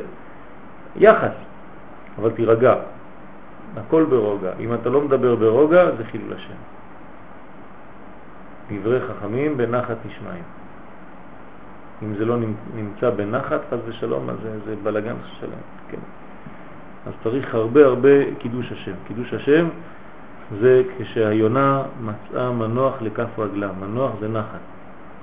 כן? אז כשהיונה מצאה מנוח לכף רגלה, זה, זה אומר שבעצם יש מנוחה, כמו שבת. למה קוראים לרבי שמעון שבת? לא בגלל שהוא רק ברמה של שבת, בגלל שהוא יודע להירגע. הוא לא נותן שיעור בעצבים, בלחץ, כן? כשאתה רואה את רבי שמעון בר יוחאי, הכל נח, הכל הופך להיות ברור, הכל הופך להיות שקוף, כאילו כל המציאות נרגעה. ככה צריך להיות. צריך להיות שאתה מרגיע את כל המציאות, אתה משדר ביטחון, כן? לסובבים אותך, למשפחתך, לילדים, כן? אתה צריך לשדר ביטחון, אפשר לסמוך עליו. עמוד. זה הכוח של קידוש השם.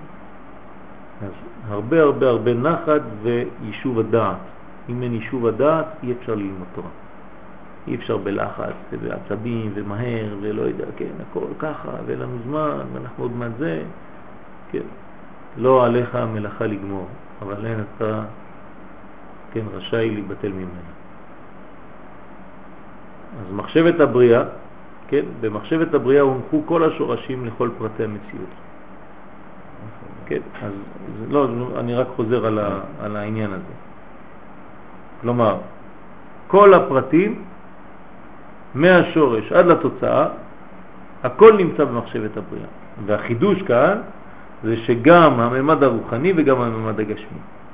כלומר, היית חושב, כן, שרק בכיוון אחד הקדוש ברוך הוא תכנן, וכל השאר הוא נותן לך איזה מין אה, להשתולל כאן ולעשות דברים.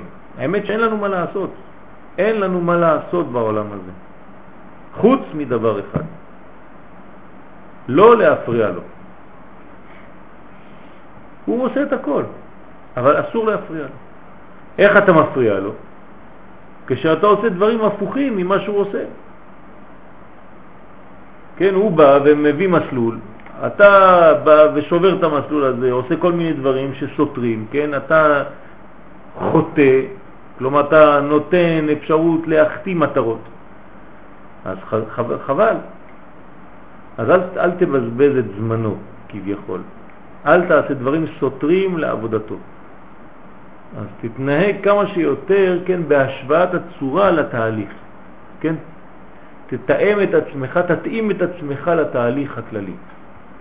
כשתתאים את עצמך לתהליך הכללי, אתה תזרום יחד עם הנהר הגדול הזה.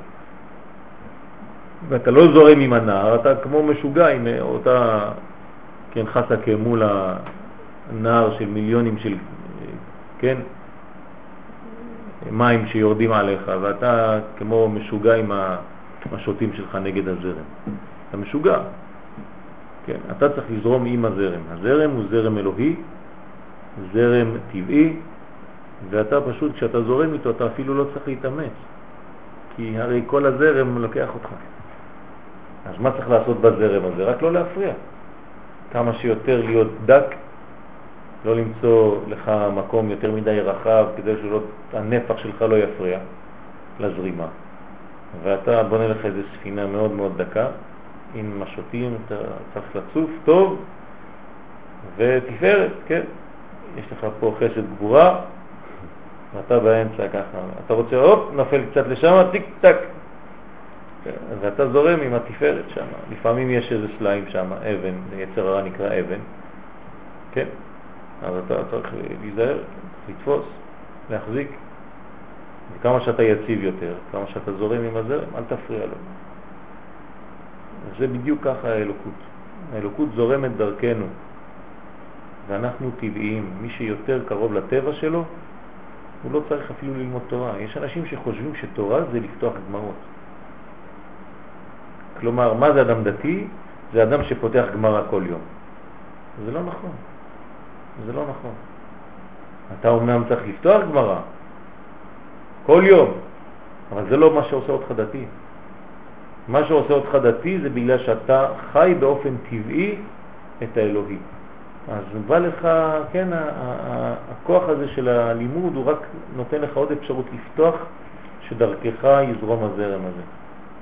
אבל יכול להיות מציאות בלי ספר בכלל. אברהם אבינו לא היה לו גמרא. היה חי את האלוהי באופן הכי טבעי שיכול להיות בעולם. כן? לפעמים על ידי ריבוי דעת אנחנו מרבים, אה, כן, יוצאים מה, מהמציאות. יוצאים מהמציאות. אתמול התקשרה אל האישה, כן, בוכה בטלפון. כן, דתיים, דתיים, הבעל שלה, כן, מקפיד שם בבית, בלגני וזה, אתם לא כמוני, אני לא רוצה זה, ואני לא רוצה זה, תעשו ככה, ואל תעשו ככה, וזה, הילדים הם אה, ככה קצת ישראלים כאלה. כן, והוא הכל ככה, מסכן. אז אמרתי לה, נו, מה את אומרת? אנחנו חנוקים, אי אפשר לחיות ככה. אז זה לא תורה, היא צודקת, זה לא תורה. לא תורה. לא תורה, אתה לא, כבר לא מחייך לילדים, אתה כבר לא מחייך לאישה, אתה כבר לא חי במציאות הזאת. מה אתה חושב, בגלל שאתה תקוע בספר שלך זה תורה? אתה משוגע. אתה משוגע, אתה, אתה משתגע חד ושלום. צריך מאוד מאוד להיזהר, להישאר בחיים עם התורה, תורת חיים, שיחיה בהם ולא ימות בהם. אם אתה רואה שזה מביא מיטה למשפחה, תפסיק. זה לא הכיוון. המשפחה צריכה לחיות ושיהיה להם חשק, שכולם ירצו להמשיך בדרך הזאת. אם הדרך הזאת חונקת, חז ושלום זה לא עשית כלום. אתה מקלקל יותר מאשר אתה מתקן. תיזהר מאוד, כן, ותעשה את הדברים באופן שהוא בונה ולא סותר את הבניין. תן לזרום בטבעיות, תן לזרום, לאלוהי לזרום דרכך. אתה תראה שלפעמים אתה משיג הרבה יותר רק ביחס הרבה יותר פשוט. אז נוכל לסכם את נושא הזה, אין לך דבר שום מציאות, הן גשמית, הן רוחנית, הן במישור המוחשי, הן במישור האינטלקטואלי, הרגשי, שאין לו שורש במחשבת הבריאה. במחשבת הבריאה נסדרו כל הסדרים, נקבעו כל החוקים, במחשבת הבריאה נמצאים כל השורשים, לכל פרטי המציאות, הכל, כל מבנה הספירות, הכל, עד ההוצאה לפועל השלמה, רק אל תפריע בבקשה. הכל כבר כלול שם. הרצון האלוהי הוא אחדות מושלמת.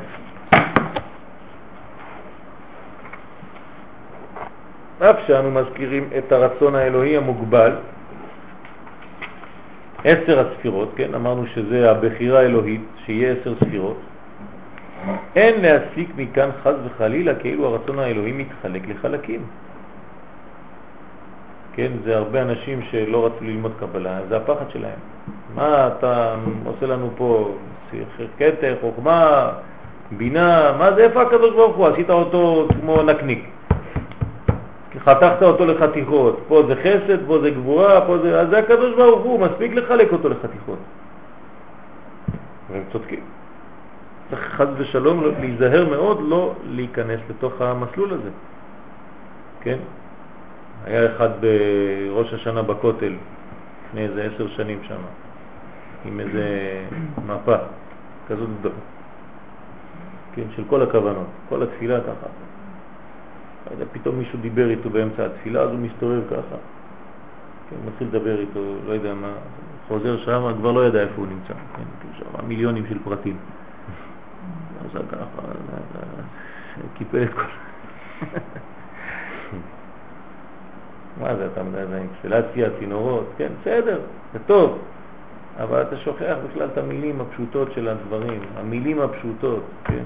אתה אומר ברוך אתה השם, אלוהינו מלך העולם, שכחת שאמרת ברוך, שכחת שאמרת השם, מלך העולם, במילים הפשוטות.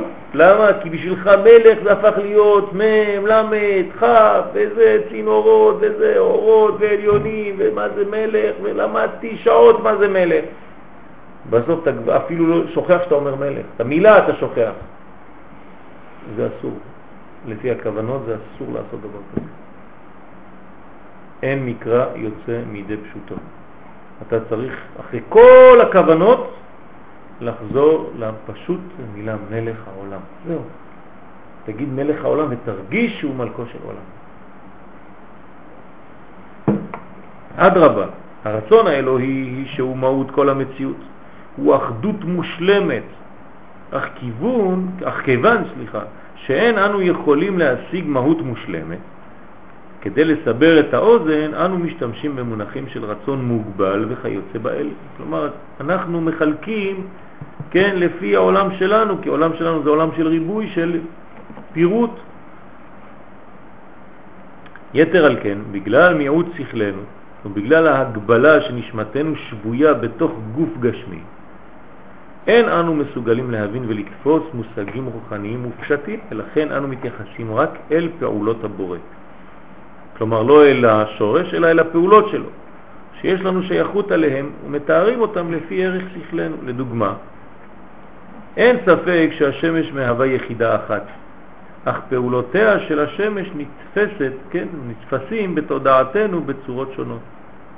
אור קרני השמש נתפס בתודעתנו בחוש הראייה, וחום השמש מושג בחוש המישוש. האם נסיק מכאן שהשמש מחולקת לשניים, לארבע, לעשר חלקים? אין דבר כזה, אין עשרה חלקים בשמש. אלא כל חלק מתגלה אצלי באופן שונה, במימד שונה, עם חושים שונים. אבל השמש אחת היא. רק בגלל ששכלנו מוגבל לתפוס את העניין השמש בשלבים. אז זה אנחנו עושים בשלבים. שלבים בשבילנו זה המציאות של העולם שלנו. וזה מה שווה לכל מה שאמרנו עד עכשיו. גם בתורה זה אותו דבר. אם אתה לא מסוגל לחיות את התורה שלך בשלבים, עם הרבה סבלנות, כן, דוד המלך מחכה שבע שנים בחברון כדי למלוך על ירושלים. שבע שנים בשקט, והוא לא מולך, הוא יכול למלוך, יש לו בכיס חתימה של שמואל הנביא. אמר לו, אתה תהיה מלך על ישראל, אז מה מחכה? לא, הוא מחכה שכל זקני ישראל יבואו אליו וימליכו אותו, יגידו אתה המלך, אנחנו מסכימים. עכשיו תבוא לירושלים. תראו איזה סבלנות יש לו, והרבה שנים, זה רק בחברון, כל מה שהוא עבר לפני, מסכן, כן? כל החיים שלו זה המתנה, צריך המתנה גדולה. וכולם בוגדים בו וכולם רוצים להרוג אותו והוא לא יודע מאיפה זה בא לו. כן, אז הכל בשלבים. כלומר, היהדות זה דרך, זה לא רק תוצאות סופיות. מי שמחכה לתוצאה סופית, אז הוא נשרף, כי הוא רוצה את האור מיד, כאן ועכשיו.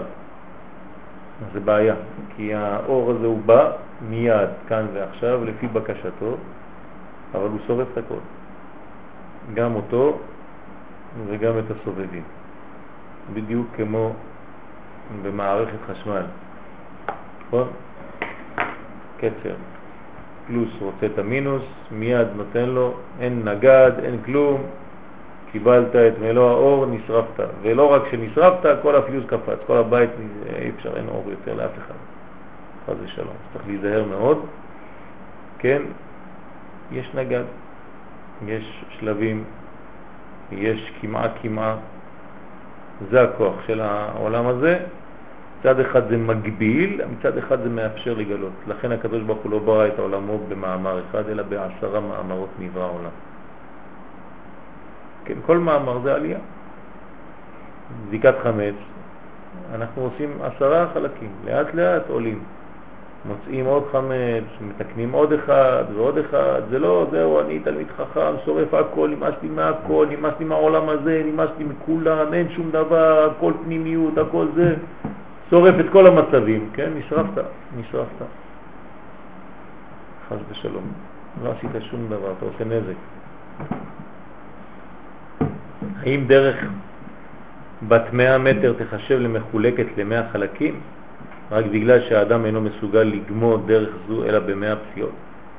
אנו משולים לאותו תינוק המתחיל לקרוא והוא מתעכב על ידי כל עוד ועוד במילה. מצרפן זו לזו ואחרי כן מצרף את המילים אלו לאלו. בעיניו של התינוק מורכב הספר מאלפי יחידות. הוא לא רואה את התהליך הכללי. לעומת זאת, קורא התלמיד הוותיק את הספר הזה במהירות רבה, לעומתם זקן ורגיל, המכיר את הספר היטב, סוקר את כולו בסקירה אחת, ואותו ספר נחשב בעיניו כיחידה אחת. תלוי ברמה שיש לך, ולא רק ברמה שלך. אם זה בשביל עצמך זה עוד מדרגה, אבל אם אתה חי במציאות של כלל, עם אנשים, אתה לא יכול להתנתק. אף בנמשל במהות הרצון האלוהי אין חלוקה ואין הגבלה. המציאות כולה מאוחדת בבורא יתברך בתכלית האיחוד, אחדות מושלמת ומוחלטת. כדי לקרב את עניין הספירות לליבנו, ניקח לדוגמה את היחס שבין הגוף לבין הנשמה. כן. גופנו מורכב בהרבה, מהרבה איברים, ולכל איבר תפקיד מוגדר ומיוחד. העין רואה, האוזן שומעת, כיוצא באלה. כל איברי הגוף מונהגים על ידי הנשמה, כלומר נפש, רוח ונשמה. הנשמה היא כוח ממשי, לא מתחלק, והיא מחיה ומפעילה את כל איברי הגוף. אז אתה רואה שאתה מונהג על ידי כוח אחיד, מאוחד, שהוא מנהיג פרטים, פרטים, פרטים, או מתגלה דרך פרטים, מתפרט. ואף שהנשמה היא כוח אחד, הרי בהיותה מפעילה את העיניים, התוצאה היא ראייה. הסתכלות וכיוצא באלה, וכאשר אותו כוח רוחני של הנשמה מפעיל את האוזניים, אז התוצאה היא שמיעה. וזאת אותה נשמה, האזנה וכיוצא באלה. דוגמה אחרת, זרם החשמל היוצא ממקור אחד מפעיל את המזגן והתוצאה היא הפקת אוויר קר. כאשר אותו זרם חשמלי מפעיל את תנור החינום, התוצאה היא אוויר חם. הכיצד? הסיבה היא פשוטה, אמנם זרם החשמל שווה, אך הכלים המופעלים על ידיו שונים. הוא הדין בגופנו, הנשמה היא כוח רוחני אחד. אך כאשר כוח זה מפעיל את העין, את העין התוצאה היא ראייה וכן בשאר האיברים. בנמשל, כוח האינסוף הוא אחדות מוחלטת, שלמות אבסולוטית ואין לייחס לבורא יתברך כעס או חמלה וכיוצא באלה, כן, הקדוש ברוך הוא כועס עליי או זה, והוא, התעצבן ולא עשיתי זה, ולא, לא, אין דבר כזה, שכן בכך נפר את האחדות. הקדוש ברוך הוא הוא אחד יחיד ומיוחד, אין לנו אפילו תפיסה באחדות הכוללת הזאת. אלא הספירות הן הכלים והבורא פועל דרך הכלים הללו, כלומר דרך הספירות. מה זה אומר? כאשר הבורא יתברך רוצה לפעול בחסד, אז הוא משלח את אורו, כן, את רצונו דרך ספירת החסד. אמרנו שזה כלי, צינור, ותוצאת פעולה זו היא מה שאנו מכירים ומגדירים כחסד. הספירות הן פעולות הבורא בכך שהספירות מקבלות לתוכן את עצמות אור האינסוף. יש להם כוח, סגולה, תכונה מיוחדת שהן כן, יכולות לקבל את האלוהי, את עצמות רצון הבורא יתברך, והספירות פועלות לפי התכונות והאיכויות שהבורא יתברך קבע בהן. כלומר, אם הוא קבע בספירה, בצינור הזה שנקרא חסד, תכונה מיוחדת להעביר רק את האור של החסדים, אז האור הזה מה יעשה? הוא בעצם יעשה מין סלקציה, הוא יעשה סינון, יש לו פילטרים בפנים, פנימיים, שמעבירים את האור הזה בצורה מוחלטת, כמו שהקדוש ברוך הוא רוצה. אם אתה בעולם הזה עושה דבר כזה, אתה הופך להיות אברהם אבינו, שהיה מרכבה לספירת החסד. כדי שלא נערב מין ש... בשאינו מינו, נחזור ונזכור שאנו מדברים בשורשים הרוחניים של המציאות. כלומר, זה לפני המציאות, זה יש את השורשים. ציירנו פעם עץ הפוך. כלומר, העולם שלנו, כן, פה יש לנו שורשים ופה יש לנו ענפים. וזה העולם שלנו. זה הפוך, עץ הפוך. כלומר, השורשים למעלה והענפים למטה. ואנחנו פה רואים ענפים, ענפים, ענפים, ותורת הקבלה אומרת לך כן להסתכל פה, בגרעין. וכשתבין את הגרעין, תבין איך זה משתלשל לכל המיליונים של העלים ופרחים שיש באותו עץ.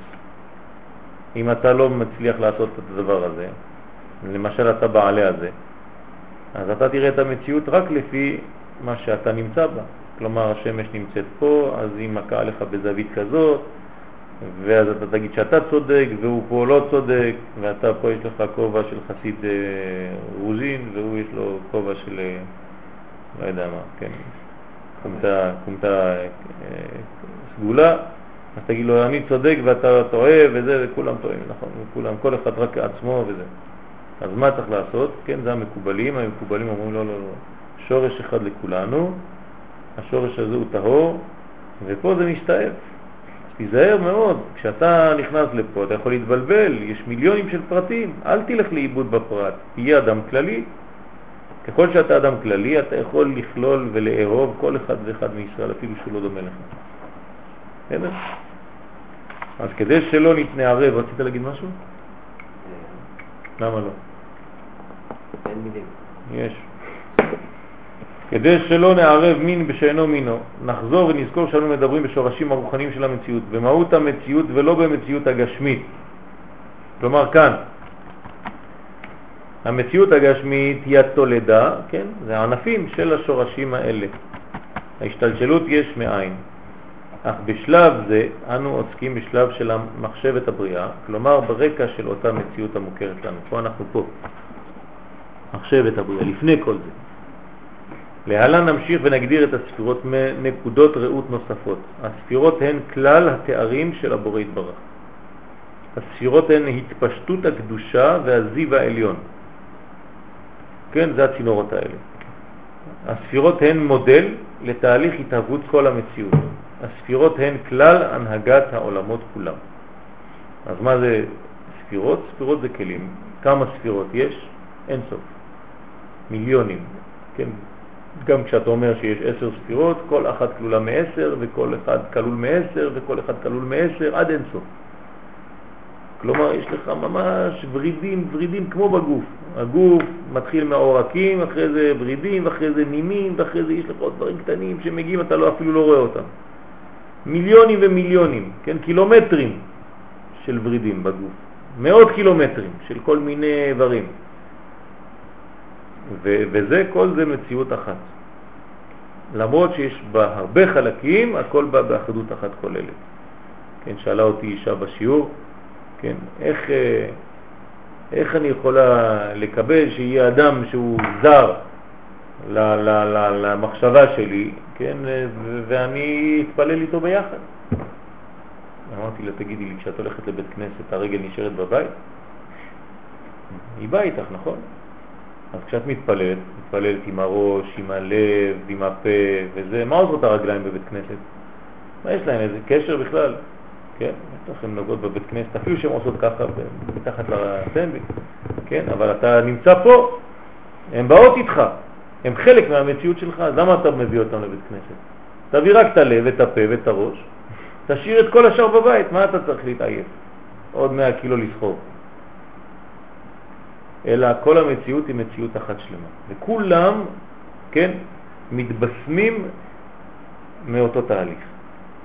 הספירות הן כלל התארים שאנו מייחסים לבורא יתברך, כן, תארים, תארים. לבושים על שם פעולותיו, לא על שם מהותו. כן, חז ושלום, אנחנו לא מדברים על מהותו, אלא על פעולותיו. וכאשר אנו מייחסים אל הבורא מידות כמו חסד, גבורה, חמלה וכיוצא באלה, אין אנו מדברים על עצמות הבורא חז ושלום, שהרי אין לייחס לבורא שום תואר. אסור לייחס תארים לבורא, כן? לפי שבזה אנו מגבילים את הבורא יתברך. זה מה שקורה לאנשים שמחפשים את הבורא. הם מגבילים את הבורא. אם היוזמה היא יוזמה אנושית לקרבת הבורא, אתה יוזם את הקרבה שלך, אז אתה כן אמור לדעת איפה הוא נמצא, בגלל זה אתה הולך לכיוון הזה. אז הגבלת אותו לכיוון שאתה החלטת.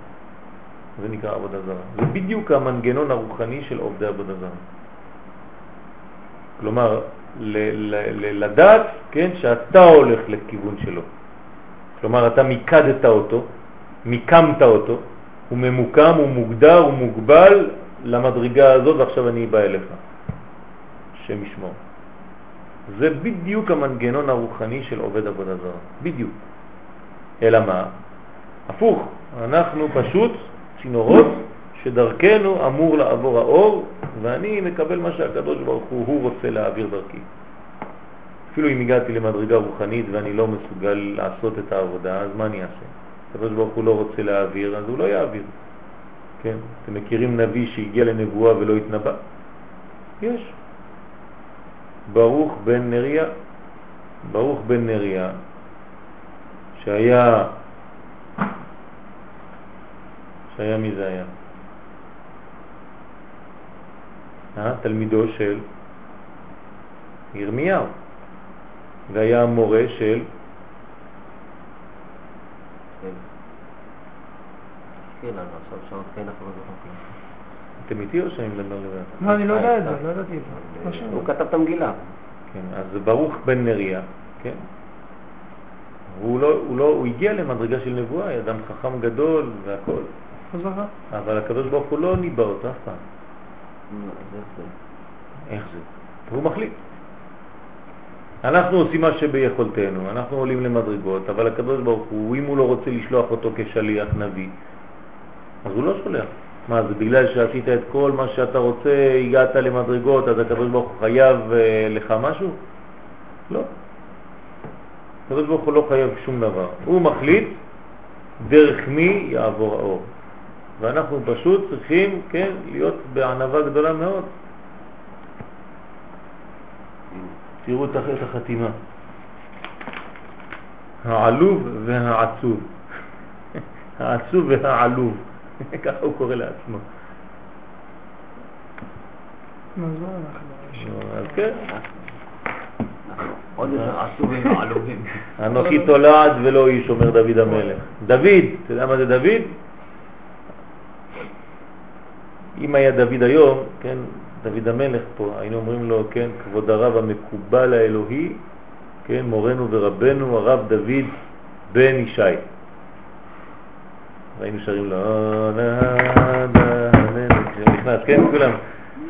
אנחנו לא מבינים מה זה דוד, אנחנו חושבים איזה דוד איזה, כן, איזה מין, אה, לא יודע מה, נגן, אה, עובד אדמה כן. בתחתינג'י עם ידיים. כן, סתם. אנחנו לא מבינים כלום. דוד המלך זה מקובל גדול, מקובל אלוקי.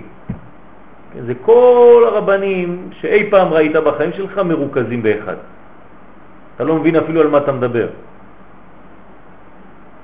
כן, כוח אלוהי בעולם הזה. זאת אומרת, הקדוש ברוך הוא בעולם שלנו. הנה, זה מלך המשיח. מה זה הקדוש ברוך הוא בעולם שלי? זה מלך המשיח. והמלך הוא רק דוגמה, כן, יש לו חותם שנקרא בן ישי. זהו. בן ישי גואלי. כולם יכולים, יש מלא שיכולים להיות משיחים, רק הוא. למה רק הוא? הוא הדוגמה של המשיח. צריך להבין? אתה תרוויח כסף, יריב השבוע. אם אנו אומרים שהבורא במהותו הוא רחמן, כן? האמת שהיום אתה כבר מגיע לך משהו. אם אנו אומרים שהבורא במהותו הוא רחמן, אני מונע ממנו את האפשרות להיות אכזר במהותו. כלומר, אל תגדיר אותו אתה בהגדרות. כן, אתם יודעים שיש הלכה שאם אחד אה, עולה לתיבה שם, עובר לפני התיבה ומתחיל להגיד אה, אלוהי אברהם, אלוהי יצחק, יעקב, האל הגדול, הגיבור והנורא, הגדול, הגיבור והאינסופי והזה, הוא מוסיף מילים, כן? אומרים לו יאללה, מוריד מפה, מורידים אותו מיד. יש סיפור כזה בגמרא. כן, למה מורידים אותו? מה, לא טוב להמשיך ולהגיד עוד כל מיני ביטויים? אתה מכין איזה מין רשימה בבית? היום. כן, היום. כן, מה, מה לא טוב? כן, אז אומרים לך לא, כשאתה מרבה, כן, אתה בעצם כל המוסיף גורע. אתה רק עוד יותר מוסיף אה, תארים, ואתה עוד יותר מגביל. אז עדיף שתשתוק, כן, החכמים בכנסת הגדולה כבר ברוח הקודש נתנו את ההגדרות הכי הכי הכי רחבות שאפשר, כדי לא להגביל אותו לאיזה מידה מסוימת, חס ושלום, וגם זה לא פשוט. לא כל אחד כותב אה, ברכה, כן, שמואל הקטן, נתנו לו איזה שנה וחצי כדי לכתוב אה, אה, למלשינים ולמינים אל תהי תקווה. רק כדי הנוסח הקטן הזה, זה ברכה. היו אומרים לך, היית כותב את זה אחרי הצהריים, זאת אומרת, טוב, בוא נכתוב לך מסיפת ברכה. יריב, אתה יכול לכתוב לי איזה ש... תפילת ה-20, כמובן. ה-19? תוסיף איזה קטנה, לא יודע מה. ליהודים הגרים בארץ ישראל תהיה שמחה גדולה, ולמלשינים אל תהי תקווה, כן, וכל הממשלה, ממשלת הזדון, תעוף במהרה בימינו. למה, אתה, לא- למה לא נותנים לנו לכתוב? למה לא נותנים לנו להוסיף? להיזהר מאוד, אנחנו לא מסוגלים, אלא כאשר אנו אומרים שהבורא יתברך הוא רב חסד, מה זה רב חסד? אז למה אתה מגדיר אותו? לא, אתה לא מגדיר אותו. הכוונה היא שהוא פועל על ידי הספירות, והתוצאה היא חסד. הוא בנה מנגנון כזה. אז, ספירות הן מה שאנו מייחסים לבורא בגין פעולותיו, אך לא בגין מהותו, חס ושלום. עד כאן נזכרנו שהספירות הן כוחות הבורא ורצון, ורצונו להוות נבראים ולהחיותם. נוסף למישור הגשמי, הספירות הן התפשטות הקדושה והזיו העליון. כלומר, זה לא רק הגשמיות, גם ה... כן, כל השפע יורד לעולם הזה, הזיו העליון. הספירות משפיעות ומעניקות לנבראים הראויים לכך שפע של רוחניות וקדושה. כן, מאיפה אנחנו מקבלים את הכוח שלנו ללמוד תורה? מהקדוש ברוך הוא, אבל מאיפה? הקדוש ברוך הוא מעביר את זה דרך ספירות. אז אם אתה פתוח לספירת החוכמה, אז הקדוש ברוך הוא מעביר, כן? ברוך השם, אתה הופך להיות חכם בעולם הזה. ואם אתה פותח בינה, אז אתה הופך להיות, כן, מבין ודעת וכו', כוננו מאיתך חוכמה, בינה ודעת, או חוכמה, בינה והשכל, כמו אשכנזים, כן, אז אנחנו מבקשים חוכמה, בינה ודעת, כדי שדרך הצינורות האלה יעבור לנו חוכמה, נהיה חכמים, כולנו חכמים, כולנו נבונים, כולנו יודעים את התורה, כן. באופן שתהיה לבני האדם אפשרות לעבוד את בוראם, ואגב, עבודה להתעלות ברוחניות ולהגיע לדבקות בשם. מה זה להתעלות ברוחניות? לא בורחים מהעולם הזה, רק פותחים יותר את הצינור שהאור האלוהי יעבור. לא בורחים משום מקום, אסור לברוח, אסור לעלות לשמיים. מי שעולה לשמיים זה כבר שהוא מת. כן? הוא צריך להיות חי בעולם הזה. אז זה לא חוכמה גדולה למות, כולם קופצים מהגגות. יש סקטות כאלה שהגיעו למסקנה שאם הדבקות היא דבקות אלוהית, אז זהו, בתאריך כך וכך, כל הכת עולה לגג וכולם קופצים באהבה גדולה. כן, כן, בייחוד שמו יתברך, כן, ואומרים שמה ישראל, כן, השם אלוקינו השם אחד, וכולם מתרסקים. כל הנשמות עולות ביחד לבאר שחת ואבדון, שם המסכנים, איזה... אה, מחכה להם שם surprise. קוקו, לא הגעתם למקום הנכון. השם ישמור. אבל הגורו אמר לנו, כן, גורו ממנו. הבורא יתברך שמו הוא מקור הקדושה.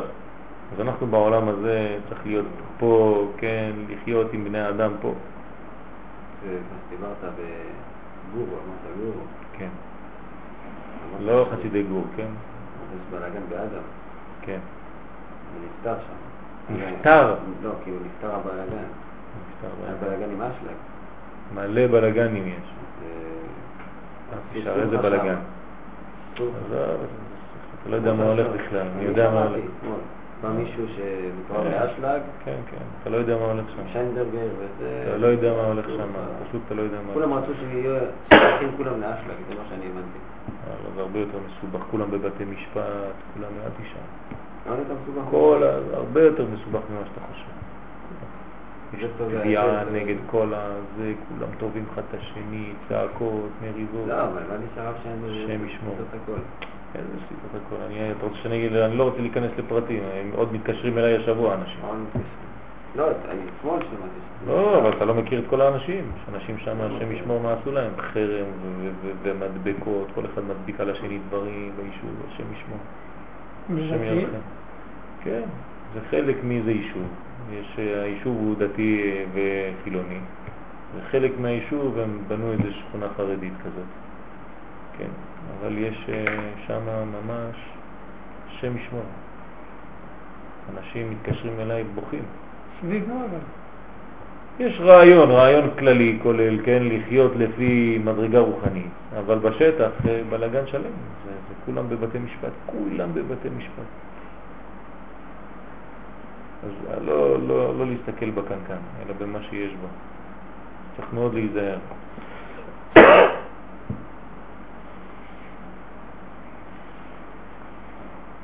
אז אה, כן, הבורא יתברך שמו הוא מקור הקדושה, כלומר הוא הקודש.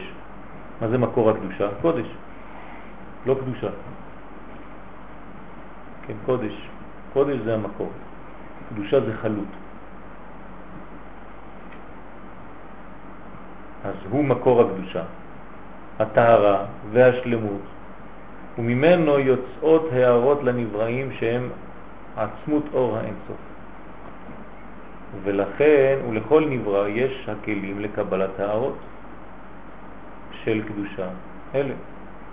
במעשים הטובים מביא כל אחד לעצמו, בשפת הקבלה ממשיך על עצמו קדושה וטהרה, והוא זוכה ליהנות מזיו השכינה. כלומר, אדם, כן, צריך לפתוח את השערים. כן, פיתחו, כן, את הפתח, כן, פתחו לי פתח כפתחו של מחט, וזה זה בעצם הפתח, ואני ממשיך את הפתח הזה כפתחו של אולם, ואתה הופך להיות זרם, כן, הכל זורם, ונעשה כמעיין המתגבר, כן, אנחנו אומרים את זה, נכון? מגלים לו רזי תורה. נעשה כמעיין המתגבר, מה זה כמעיין המתגבר? הוא נכנס לתוך המעיין וזורם איתו. אתה רואה איזה זרם אחד שלם ככה, פתאום אתה רואה את החבר שלך זורם שם, עובר ככה, איך הוא עובר במהירות כזאת עם הזרם? מה הוא שוחה? לא עושה כלום. אבל הוא יש לו איזה מנגנון טוב, הוא זורם שם, יורד כל הירידה שם, ב... כן, נעשה כמעיין המתגבר, מהירות כזאת, אתה כבר לא יודע איך זה, איך זה ייגמר, כן, אבל אתה נהר, נהר שלום. מה? אני כבר אה, תקוע, אל תשאל, אני לא, לא, לא יכול לזוז כבר. כל ה... יש לי איזה קו שם, הכניסו לי איזה מברג שם, אני לא יכול לזוז בכלל. אה? מברג. אז אין לו צורה, תן לה חיטה פה לחידה שם. שלא תשאירו בעצם באותו יש שם בר משהו. משהו, משהו. כפרת עוונות. לא, כי עכשיו מתקרב הזה, שבוע לה, עוד דרגה. כן, זה מסירה. אור התורה. אגב. צריך להפוך מאחור באחורה לפנים. זה לא נמצא פה? אז לא, אני לא נותן את- את גבי לכולם.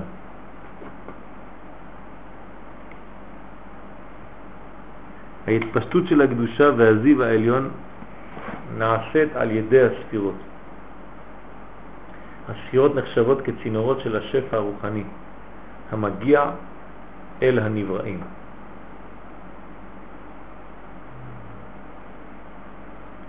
אולי נדבר על זה. טוב.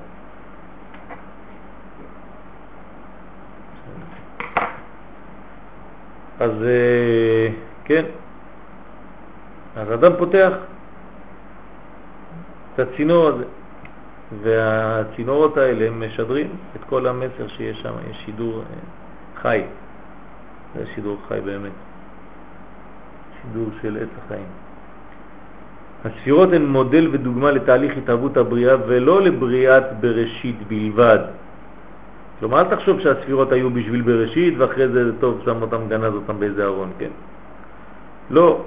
כל סוגי ההתהוות בכל מדרגותיהם, מאז ועד עתה, כן, אין זמן, כן, בעצם, תמיד, נעשים לפי אותו מודל שקבע הבורא יתברך בבריאת העולם ואשר מתבטא במבנה הספירות. האמת שאנחנו קצת מבולבלים, כי בשבילנו, כן, העולם נברא לפני כמה זמן? 5766. אבל בשביל הקדוש ברוך הוא מתי נברא העולם? עכשיו. עכשיו, הוא ממשיך. לא. אין זמן בשבילו, אין זמן בשבילו, הזמן לא קיים. אז אם הזמן לא קיים, כן, מה שבשבילנו היה לפני אלף שנה, אלפיים שנה, בשבילו זה עכשיו. כלומר, הזיכרון של הקדוש ברוך הוא זיכרון מפחיד. אתה עשית משהו לפני שנתיים, אתה כבר שכחת, והוא רואה את זה עכשיו, אז עכשיו אתה עושה את זה. הוא רואה גם גם מעשה עוד שנתיים, אז הוא רואה אותך בכל המציאות שלך כל רגע. אם היה לנו מנגנון כזה, לא היינו יכולים לחיות. אי אפשר לחיות. למה? כי כל רגע היית בוכה כמו שבכית לפני שנתיים. כל רגע היית צוחק כמו שהיית צחקת לפני ארבע שנים. כל רגע היית עצוב, מת, כן, שם מסומם, זרוק בעולם כמו שהיית לפני עשר שנים. ואתה באותו זמן כמו שאתה עכשיו בהתרוממות רוחנית. אז איך אתה יכול לחיות? היית מתפוצץ. ואתה רואה את הכל כל רגע. אתה לא יכול לחיות. למי יש דבר כזה? לאוטיסטים. זה אוטיסטים. אוטיסטים אין להם גבולות, אין להם פילטר, אין להם משנן במוח, אז הם רואים הכל, כל החוויות כל רגע. אז הם, זה, זה מחלה, מחלה גדולה, אבל מצד אחד נותנים להם גילויים גדולים, כי הם רואים הכל. אני לא יכול לגלות את זה פה. הם מגלים כמה שיוצא, כן, לפעמים נותנים להם, לפעמים לא, וזה אסור לתת להם, וזה. כן, לפני איזה ש- שלושה שבועות אה, הלך לראות אבא של הנהל, זיכרונה לברכה, איזה אוטיסט, אחד ב... לא יודע איפה זה, ב- בירושלים, אז הוא אמר לו, אני מדבר עם הנהל, האוטיסט אמר לו ככה, הוא נכנס, אמר לו ככה, בלי להגיד לו כלום. הוא אומר לו, מאיפה אתה מכיר את הנהל? מאיפה אתה יודע מה, מי? עכשיו היא באה אליי. אז הוא כותב לו, היא נמצאת בעולם האצילות ואני בעולם הבריאה. והיא משדרת לי מעולם האצילות, יש לה מלאך שהיא שולחת אליי. ככה אומר. האוטיסט, אומר, יש לי מלאך, ש... והשם שלו חקוק עליו והשם שלה, כלומר היא המלאך ש... הוא המלאך שלה. היא שולחת לי אותו, ואני עכשיו מקבל מהמלאך, ואני עכשיו כותב לך, האבא. ההוא מסכן בא, מתקשר אליי, משת... משתולל כולו, כן, יעקב. הייתה ילדה, לפני כמה שנים הבאנו אותה לכפר. ילדה מיוחדת במינה, בת אה, שמונה, אבל עם אה, נשמה של אה, מקובל. כותבת לך מה שאתה רוצה, על כל גמרא, על כל מה שאתה רוצה, תיקוני זוהר, אני יודע מה, הלכות, מה שאתה רוצה. נכנסת לסוכה, הבאתי אותה לסוכה שלי. נכנסת לסוכה, אומרת לאשתי, כותבת מי, אז ככה מרימה את האצבע, היא לא מדברת, כותבת במחשב. כותבת בשעה טובה בשביל העובר שיש לך בבטן. אף אחד לא ידע בכלל שהיא בהיריון. זה היה יאיר. אז אה, כן, כתבה לנו את זה לפני. ו- וכל מיני דברים. כן, דברים אה? מפחידים, דברים מבהילים. היא הייתה מין, אה, כן, צמח כזה. לא מסתכלת, לא נמצאת, אבל כל שנייה אתה רואה אותה נרדמת. אתה חושב שהיא ישנה, היא מרימה לך את היד, היא לא פה, היא בכלל לא פה, כל כולה מעוות, הגוף כזה שבור כזה. לא מחזיקה בכלל על כיסא, מיטה כזאת, עם כל מיני צינורות וזה. כותבת, אה, כן, אל תחשבו שאני ישנה, אני פשוט בשיעור. וכל ערב של העולם הזה, בעשר וחצי של הזמן פה, יש שיעור למעלה של הקדוש ברוך הוא. הקדוש ברוך הוא נותן שיעור. ישיבה. אז אני הולכת לשיעור, סליחה. אז אל תחכו לי מ-10 וחצי עד 12 אני לא פה. חוזרת בחצות, נגמר השיעור. אז שואל אותה על מה הוא דיבר. הקדוש ברוך הוא נותן שיעור. אז אני מגלה לך כמה דברים, אסור לי לגלות הכל, אבל הוא דיבר בנושא הזה והזה והזה. בדרך כלל זה היה על גאולה. כן, דברים נפלאים.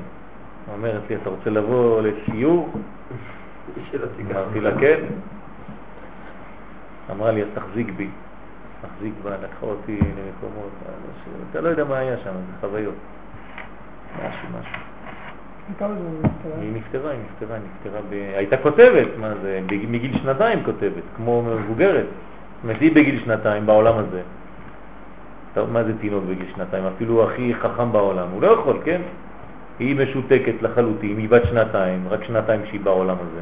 והיא כותבת לך דברים של מקובלים. לקחנו אותה. לרב אליהו, לרב אה, עובדיה יוסף, לרב כדורי, כולם. אמרו, זה מקובל, זה קדוש, אדם קדוש, היו קוראים לה מקובלת.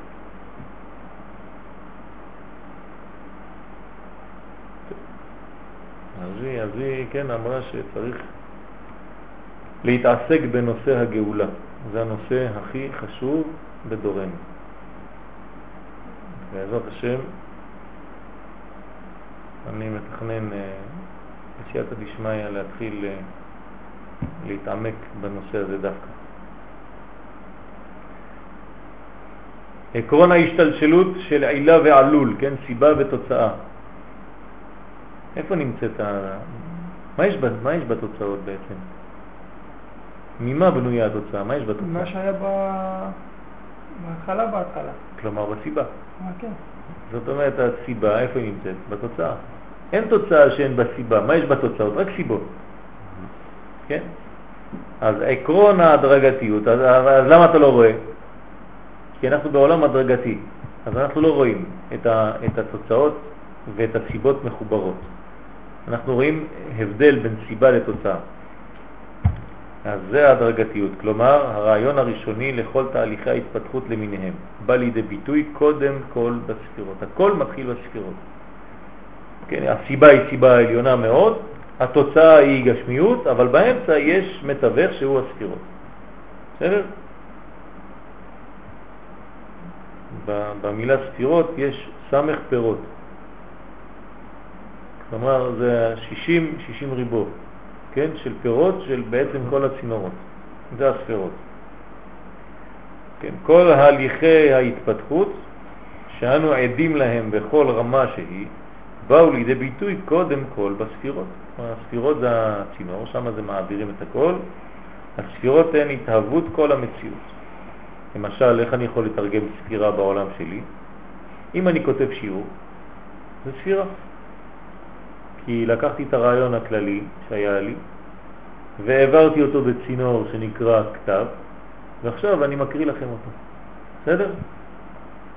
ואילו דרך ההתהוות של הספירות הוא מבניהם, מורה על התהוות ועל המבנה של המציאות כולה. להלן נשתמש בדוגמא, בדוגמאות, בדוגמאות, אומרים דוגמאות? דוגמאות. אפשר להגיד. אה, כן, טוב, בדוגמאות, דוגמאות, לבסס כל ההגדרה מנקודת ראות שונה. סיכום הגדרת הספירות. נסכם את עניין הגדרת הספירות, כן? צריך לדעת את הדברים האלה. לפעמים אנחנו לומדים אה, פנימיות ונכנסים מיד לזה, אחרי זה גבורה, תפארת, אתה לא יודע מה זה ספירה בכלל. תשאל אפילו אנשים שלמדו, מה זה ספירה? אז הוא יגיד לך, זה, כן, התחיל כל מיני מילים וזה, אז פה יש הגדרות, צריך לדעת את זה. אז מה זה הגדרת הספירות? הגדרנו את הספירות מנקודות ראות שונות. אך עלינו לזכור שבכל דרך שנגדיר את הספירות עלינו לשים כללים אלה נגד עינינו. אין הספירות נבדלות מהבורא יתברך, כן? זה כבר אולי שכחנו, נכון? אז אין הספירות נבדלות מהבורא יתברך, אלא הן אור נאצל ממנו לצורך הבריאה. אז אסור להפריד. פעולות הספירות, איפה הן מופיעות הספירות בפעם הראשונה? אצילות. באצילות, נכון? אבל שמה כתוב יהיו בחיוי וגרמוי חד בהון. כלומר הכל, אין הבדל בין אורות לכלים. כן, אז פעולות הספירות הן הערות המשתלחות מהבורא. התנוצצות אור רוחני המתפשט ממקורו ומגיע אל הנבראים ונשאר קשור אל מקורו. כמו, כן, הקרן של השמש היא עדיין של השמש, היא לא, היא הלכה ויצאה אומרת לה ביי ביי, כן, היא קשורה לשמש. הספירות עצמן קשורות זו בזו ופועלות במיזוג כוחותיהם ואיכותם. כלומר, יש מין מנגנון מאוד מאוד מאוד מפותח של ג' קווים שהוא מאזן. ותולדות הספירות ותוצאות פעולותיהן הן כל המציאות כולה. בוא נראה למטה בכוכבית. בכל מיני עשיותיו של אדם כלולים עשר ספירות. כל מה שלא תעשה בחיים שלך זה בנוי מעשר ספירות. כי ואם ירצה אדם לעשות איזה מעשה, אז האם מחשב תחילה בחוכמתו ובינתו אם לעשות דבר זה ואם לאו. וכשגומר בדעתו לעשותו הוא מפני שאוהב התועלת שיהיה לו בעשייה זו, וגם ירא מן ההזק שיגיע לו כשלא יעשה דבר זה, וגם התפארת שיש לעשייה זו. כלומר, יש דברים לפעמים שהם לא כל כך נחמדים ולא כל כך חשק לעשות אותם, אבל הם חשובים, והוא נוצח המניות המעכבים לעשות הדבר, וכן כולם. ואם האדם משים כל מגמת עשייתו לעשות נחת רוח ליוצרו ובוראו, כלומר זה לא בשביל עצמו אלא בשביל הקדוש ברוך הוא, אז כלולים בכל מעשה ממעשיו העשר ספירות הקדושות, ובזה בונה קומות השכינה ומעלה אותה ומייחד כל העולמות, כן, כך אומר המאור בשמש בפרשת ניצבים. אז ספירה, ספירות, כן, פרק ב', ספירות המחשבה, עכשיו אנחנו מחלקים בין הספירות העליונות לספירות התחתונות. ספירות המחשבה, קטר, חוכמה ובינה. קטר, כאמור, הרצון הוא תחילת כל פעולה, ואכן, סוף מעשה במחשבה תחילה.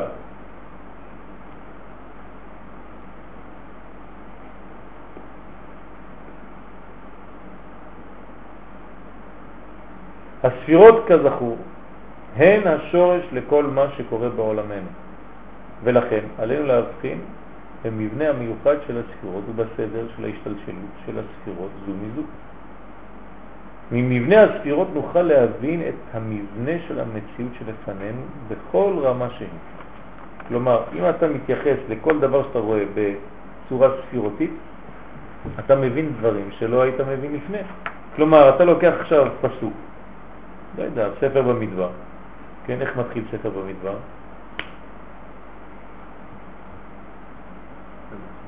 איך, מה כתוב בפסוק הראשון של ספר במדבר, פרשת השבוע, איך זה מתחיל?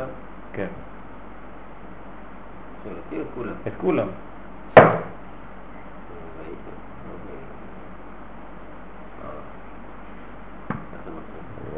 וידבר השם אל משה במדבר סיני, כן, לאמור. מה הוא אומר לו?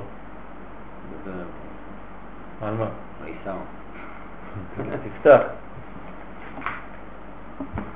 נו, צוריאל, אתה את זה בעל פה.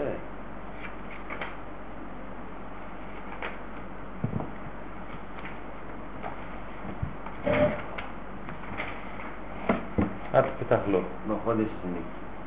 באחד- תתחיל, תתחיל, וידבר. וידבר השם משה ודבר שם באוהל מועד, ואחד לחודש שני. באוהל מועד. נכון? בכניסה. ואחד. לחודש השני. איזה חודש השני? מי זה חודש השני? זיו. אייר, אייר. חודש זאת זיו. אומרת, בראש חודש אייר מה יש? כניסה לאוהל מועד. אתה לא אוהל מועד. חשוב מאוד, לא? שוב, בטח, זה התחלה... זה הכניסה לסוד. לאוהל מועד, נו. זה החודש הזה. נו, מה הוא אומר? בשנה השנית לצאתם מצרים לאמור. שאו את ראש כל הדת בישראל, משמורתם ותורתם מספר שמות, כל זכר לגולגלות ה... זהו. עכשיו אתה יכול לקרוא את הפסוק הזה ולהבין אותו בפשט עם מפרשים, מה שאתה רוצה. אבל אם אתה הופך אותו לספירות, להפוך אותו. כן, תנסה. וידבר מלכות, השם, תפארת, אל משה וידבר סיני, מה זה משה? שזה תפארת. כן, דעת, נצח. אבא. סיני, סיני זה בינה. בינה, באוהל מועד מלכות, ואחד לחודש השני, שנה השנית, לאמור. אין ספק כבר עכשיו. למה הם ספירות? ואחד לחודש השני, חודש זיו. כלומר, מה הבנת עד עכשיו? שבעצם מי מדבר, מה המלכות מגלה, מה שהתפארת קיבלה ממי? מבינה, בינה. נכון? וזה עובר למלכות. אתה מבין את התהליך? עכשיו, אם אתה ממשיך, לא משנה אם זה לא לפי סדר. מה? זה לא משנה זה לא לפי סדר, אין שום בעיה. הכל לפי סדר. למה לא לפי סדר? וידבר השם אל משה. נכון? משה, מד... הקדוש ברוך הוא, שזה בעצם, כן תפארת, מדבר אל משה שזה נצח או יסוד, יסוד דאבא. במדבר סיני, המדבר של סיני, כלומר המדרגה הרוחנית של בינה, אז התפארת נותנת את האור של הבינה, כן? באוהל מועד. באוהל מועד למש... לשכינה, למלכות. ואחד לחודש השני. אז כשיש זמנים, מה זה החודש השני? אם החודש הראשון היה אה, ניסן. מה זה ניסן? חסד. אז מה זה אייר? גבורה. מה זה סיוון? תפארת. אז מה זה בחודש השני? שני, מה זה שני? אמרנו ששני זה תמיד גבורות, נכון? שניות. אז באחד לחודש השני, מה זה באחד? חסד, שבגבורה. בשנה השנייה. בשנה השנית, כן? כלומר, בשנה שהיא גם כן גבורה, כן? אבל היא מה? כמה שנים יש לנו? איפה כמה? 40 שנה יש לנו במדבר, נכון? אז צריך לחלק 40 שנה ל-7 כפול 7, ואז אתה נכנס לפרטי פרטים של כל שנה ושנה, של כל מדרגה ומדרגה, ואתה קורא את כל התורה, רק ככה, אתה יכול לכתוב ספר תורה חדש, רק לפי ספירות. זה עבודה. ספר משיח. ספר. תכתוב ספר, תגיד הנה חמישה חומשי תורה על פי הספירות. אז זה קצת מעייף, כי אנשים לא יבינו כלום. תגיד, גבורה מדברת עם זה, בינה, מלכות, אבל זה, זה, זה מה שקורה פה. אבל מה ההבדל בין זה לבין פסוק אחר שהוא אותם ספירות? אז יש, ת- תלוי מה, מה, לכן אין מקרא יוצא מידי פשוטו. צריך להבין מה קורה גם כן בפשט. עוד פעם, אם אני מתרגם את זה לספירות ואני שוכח שהקדוש ברוך הוא דיבר עם משה, אז עוד פעם נכנסתי כמו אותה תפילה שם, שאתה רק יודע איזה ספירה אתה נמצא, אבל שכחת מה אמרת בכלל. אז צריך לקשר את זה תמיד לפשט. תמיד לקשר הכל, הפשט עם הסוד, הטבע עם הקודש. אי אפשר לברוח ממקום ולעזוב את המקום שעזבת אותו ועכשיו הלכת למקום אחר, אין דבר כזה. אז תמיד תמיד צריך לתרגם. אז כל המציאות היא מציאות של ספירות. כן, ומדרך השתלשלות הספירות והתפתחותם נוכל להקיש וללמד על תהליך התהוותה של המציאות והתפתחותה. עכשיו אתה מבין איך המציאות מתפתחת, כן, על ידי כל הספירות, זה צינורות. עכשיו אתה צריך לתרגם את זה, איפה זה נמצא? שם זה אוהל מועד, זה לא אותה מלכות כמו גילוי אחר של מלכות. אה, סליחה שנייה, אני זוכר שלימדת אותנו בכוונות של פסח, שלמה דווקא 70 נפש ירדו למצרים, בגלל שהשתי שליש והזה, שזה 70 בגימטריה. אז גם היום כאילו אפשר להסתכל על המצב של עם ישראל היום בעולם, וכאילו מתוך כדי כך כאילו להסיק על מה, קורה שם, כאילו. מה, כאילו, מה זה שם? חייב, חייב לעשות את זה. ואז כאילו אפשר לדעת מה, צריך לעשות עכשיו. נכון. בינו שנות דור ודור. זה הסוד של בינו שנות דור ודור, שיהיה לך בינה פנימית למה שקורה בדור שלנו. אני אומר את זה במילים פשוטות, כן? שאם האדם מלמד תורה היום ולא מתייחס לדור שהוא מדבר אליו, אז הוא טועה. לא שהוא טועה בתורה, הוא אומר דברים נכונים. אבל כמו שאמרתי להם פה, לא יודע באיזה שיעור בין מנחה לערבית, כבר אלפיים שנה לומדים אותו דבר. כן? אלפיים שנה, כן? מחכים לגאולה, וזה תמיד מסתובבים על אותו מתכון. בסדר, זה טוב, אבל מה אתם עושים? מה, איפה? אתה לא מתייחס בכלל לדור, לא אכפת לי, לי יש לי טקסט, אני עם הטקסט הזה וזהו. תתרגם אותו למילים של הדור.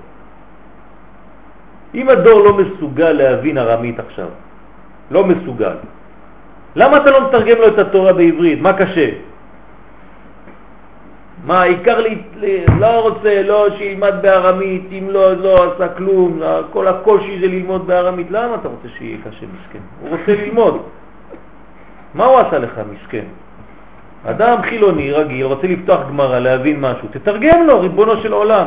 ככה אמרו לי, אין לי על הגמרא. מה? אני רציתי ללמוד עם שטיינזלס, אמרו לי לא שווה, לא שווה. כן, לא שווה כלום, לא שווה, העיקר שלא תלמד.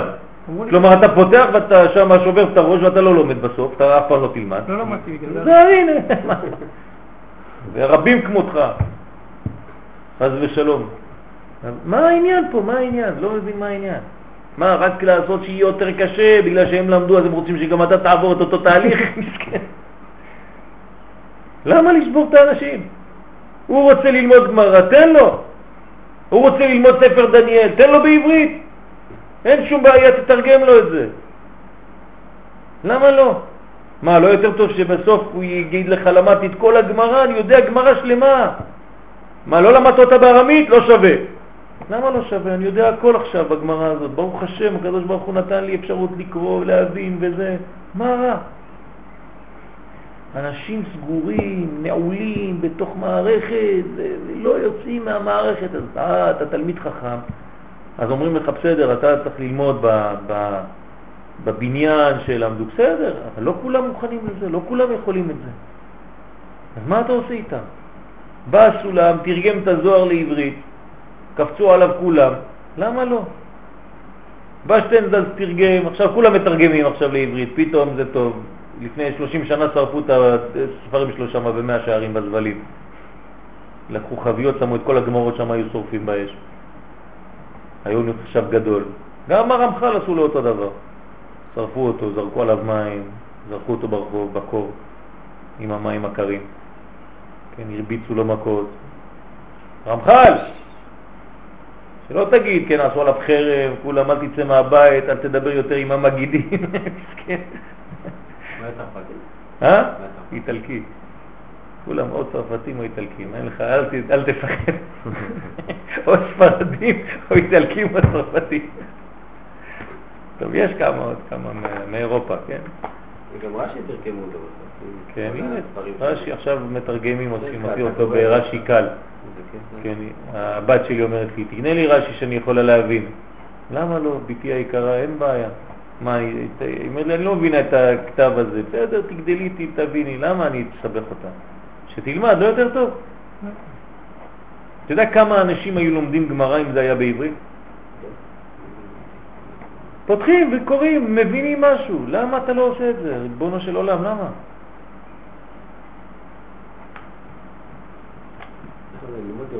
לא נכון? מה? ירושלמי. כן. לא- ירושלמי זה לא גמרא רגילה, זה הלכות. ירושלמי זה הלכות. אין לך מחלוקות. זה אמר ככה, זה אמר ככה, זה כתוב הלכה. אתה, אתה מתקדם שם, בירושלמי אתה הכל זורם. אין מחלוקות בירושלמי. אין, זה, זה תורת תחת זה. אז אין מחלוקת. כן. בגלות יש מחלוקות, כי לא יודעים איך לגלות את האלוהי.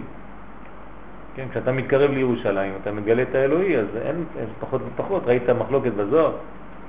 כן, כי אין כלום, זה, זה, כן, שואל שאלה, עונה לו תשובה. אמר רבי שמעון פתח ואמר, ככה, זה כנסת ישראל, הדאוד הכתיב, טטטי טטטה טק טק. לא באו, אמרו לו, לא, שם מצאנו מקור אחר שאומר, וזה. אז יש שאלות, שואלים שאלות, כן, אבל הלכה מסוכר. כמה שאתה קרוב לשורש, כמה שאתה יודע הלכה יותר טוב. נכון? אדם שיודע לפסוק הלכה הוא גאון. הגאון הכי גדול זה אדם שפוסק הלכה. בגלל שהוא יודע בדיוק מה אלוהי רוצה, זה, זה דבר גדול מאוד לפסוק הלכה, זה לא סתם פשוט. כן, פוסק הלכה, זה עצום. פוסק הלכה צריך ממש לדעת פנימיות חזק מאוד. זה גם לדור. יפה. נכון, נכון, אז לכן הדור מאוד מאוד, אה, כן, תראה פסח היום, ותראה פסח לפני מאה שנה. אם תביא איזה מת שהיה חי ממאה שנה, היא אומר, מה אתם, זה לא פסח, מה אתם שותים קוקה קולה, אוכלים עוגיות, כל קשר לפסח. איפה הפסח שלכם? אז מה התשובה? מי אמר שצריך לסבול בפסח? למה אתה צריך לענות? והייתם את נפשותיכם שבעת ימים? לא כתוב. גם את זה אמרו לי.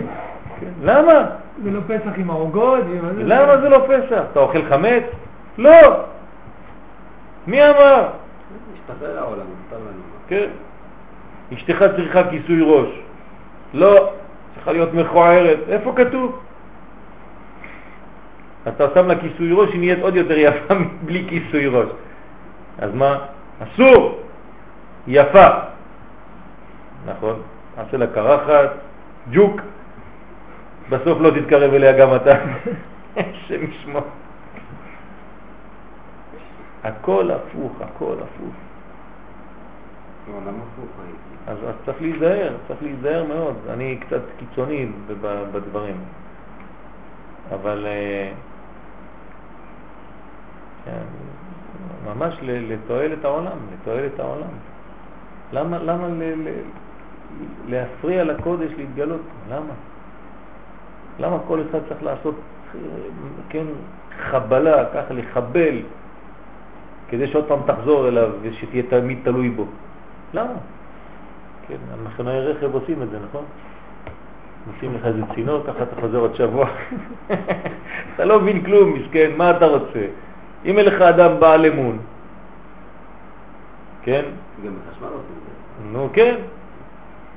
ועוד אם אתה הולך לאיזה מוסך ערבי, משנים לך את כל האוטו. משאירים רק את החיצוני. פעם עלה, נכנסתי עם משה שם, לקח אותי לפני עשר שנים, לא ידעתי כלום. הלכתי עם הרכב שלי, מיצובישי שם. חצי שעה החליפו לי הכל, את המצבר, את הכל, לא ראיתי כלום. רק אחרי חמישה חודשים אני פותח, הולך לזה, לבדיקה. אומרים, מה זה? ימי הביניים, מה זה האוטו הזה? מה, מה קרה? מה זה המצבר הזה? עשיתי חשבון בראש איפה הייתי כשהחליפו לי את הכל, כל הדברים, הכל יד שנייה עשו לי, תוך חצי שעה. מומחים אלה. שם ישמור. ליסטים, לא תגנוב, לא רוצים לקבל תורה, כתוב לא תגנוב, אבא שלנו גנב, מה נעשה? ככה כתוב במדרש. כל פעולה אנושית, בכל רמה שהיא, נעשית לפי חוקיות קבועה ומסודרת. חוקיות זו נקבעה בספירות.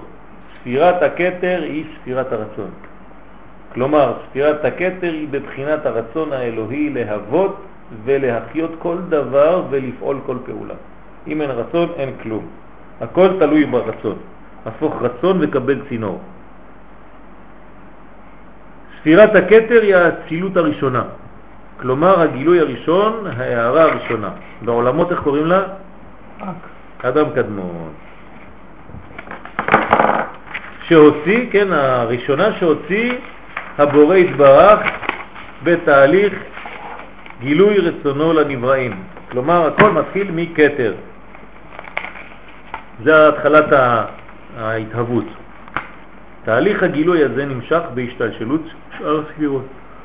כמה שאתה יורד יותר, כמה שהדבר נשאר, אמור להישאר, אבל אתה עלול גם להפסיד את, את המסר. למה? כי הוא מתרחק מהשורש.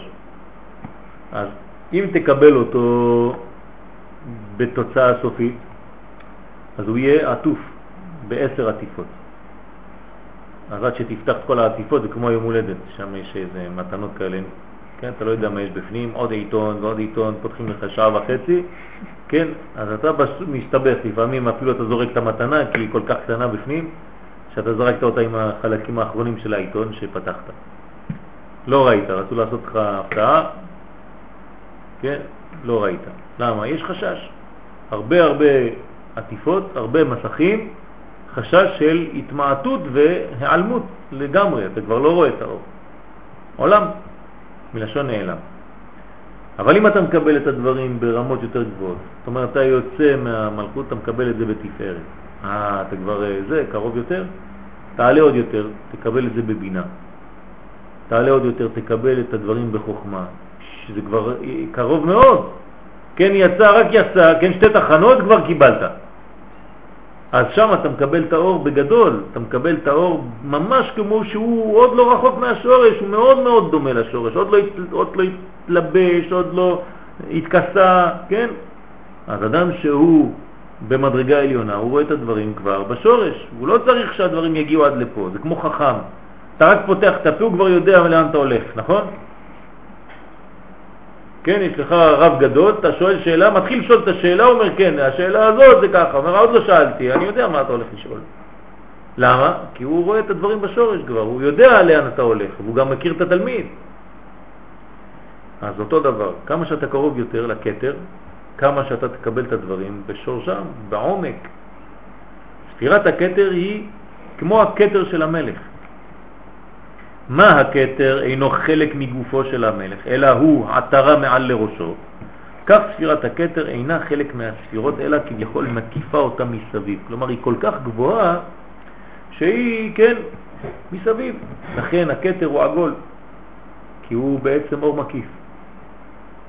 הוא לא משהו מהמלך עצמו, אבל כשהוא שם את זה על הראש, כולם אומרים, וואי, זה המלך. מה, מה הוא עשה? סתם שם משהו על הראש. אבל זה גילוי של מדרגה יותר גבוהה שנתנה לו ההתרה. כן? אשת חיל, עטרת בעלה. זה הכתר, האישה זה הכתר. במקביל לכך, הרצון האנושי אף הוא מקיף ומשקיף על תהליך הפעולה, אך אינו חלק ממנה. מקיף ומשקיף. מה זאת אומרת אינו חלק ממנה? כלומר, הכתר לא נמצא, הוא רק הערה מרחוק. הוא אור מקיף, אור מקיף, זה לא חלק מהותי פנימי של המציאות, אלא הוא הערה מרחוק. אבל זה חייב להיות שהכל כלול בתוכו, הוא חייב להיות החלק, העיקר. אבל, אבל הוא לא מתגלה כאן, הוא לא מתלבש. אה, לא מתגלה. הוא יתגלה דרך החוכמה והבינה וכל השאר, אבל הוא עצמו הוא כמו כתר על הראש. כן, ספירת הכתר נקראת עין, הנה, עין, כי, כי אי אפשר, כן. ואז מה נקרא יש? אבל החוכמה זה גם עדיין לא, אולי הבינה. אבל זה עדיין, זה, זה כבר מתחיל להיות יש. יש כן. אז על זה שאלו בני ישראל, היש השם בקרבנו עם עין. כלומר, מי מנהיג אותנו? אם זה ספירת כתר מנהיגה אותנו, או ספירת חוכמה, תפארת וכו'. כלומר, מי מנהיג אותנו? נו, מה נפקא מינה? מה אכפת להם? מי מנהיג אותם? אמרת לנו זה, שאם זה העין, אז הרחמים עצומים, בלי... אז לא אכפת להם מה הם יעשו, יעשו שטויות, יעשו זה, הכל, העיקר הוא מופיע תמיד. נכון. אז הם חיפשו כדי לדעת מה... מה מותר לעשות. מקובלים היו, כן? ספירת הכתר נקראת עין, להורות לנו שהרצון האלוהי נעלם מאיתנו ואיננו מתגלה בפעולות הבורא יתברך, ולכן במופלא ממך אל תדרוש. כן. נכון, הרמב"ם מפרש את זה בצד שני. מה זה אל תדרוש, במופלא ממך אל תדרוש? תדרוש. מה? לא. מה אתה אומר במופלא ממך אל תדרוש? כלומר, אם זה לא מופלא ממך, תדרוש. כן. כלומר, כל מה שאתה דורש זה שלא, זה לא מופלא ממך. כי אם זה מופלא ממך, אתה בכלל לא יכול לדרוש. כן, הכי קל בקבלה. כשאתה נותן שיעור בקבלה בהתחלה, הכי קל, למה? אם אנשים לא למדו, אין להם שאלות. כי על מה הם ישאלו? הם לא מבינים כלום. אז אתה בשקט. אתה מבין מה הבעיה? אז אתה נותן שיעור, אף אחד לא שואל שאלות, אתה אומר להם, הבנתם? הם מתביישים, אומרים כולם, כן, טוב, בסדר, לאט לאט. אבל לך תיתן שיעור בדברים שאנשים מבינים. יתחילו כולם להתקיף אותך בכל מיני דברים, וזה, אז אותו דבר פה. כן. במופלא ממך אל תדרוש. אי אפשר לדרוש אם זה מופלא ממך, אתה בכלל לא יכול לשאול שאלה. אתה לא יודע מה הנושא בכלל. לא יודע מאיפה להתחיל, מה אני אשאל בכלל, אין לי מה לשאול בכלל. כשאתה מתחיל להתעסק בנושא, אתה כבר מתחיל לדרוש. זה נקרא בית מדרש. כלומר, בכל הקשור לרצון הבורא. כן? אין לך עסק בנסתרות. איך, איך, איך זה כאן, במופלא ממך אל תדרוש, אין לך עסק בנסתרות. מה זה אין לך עסק בנסתרות? באין אין לך מסתרות. אה?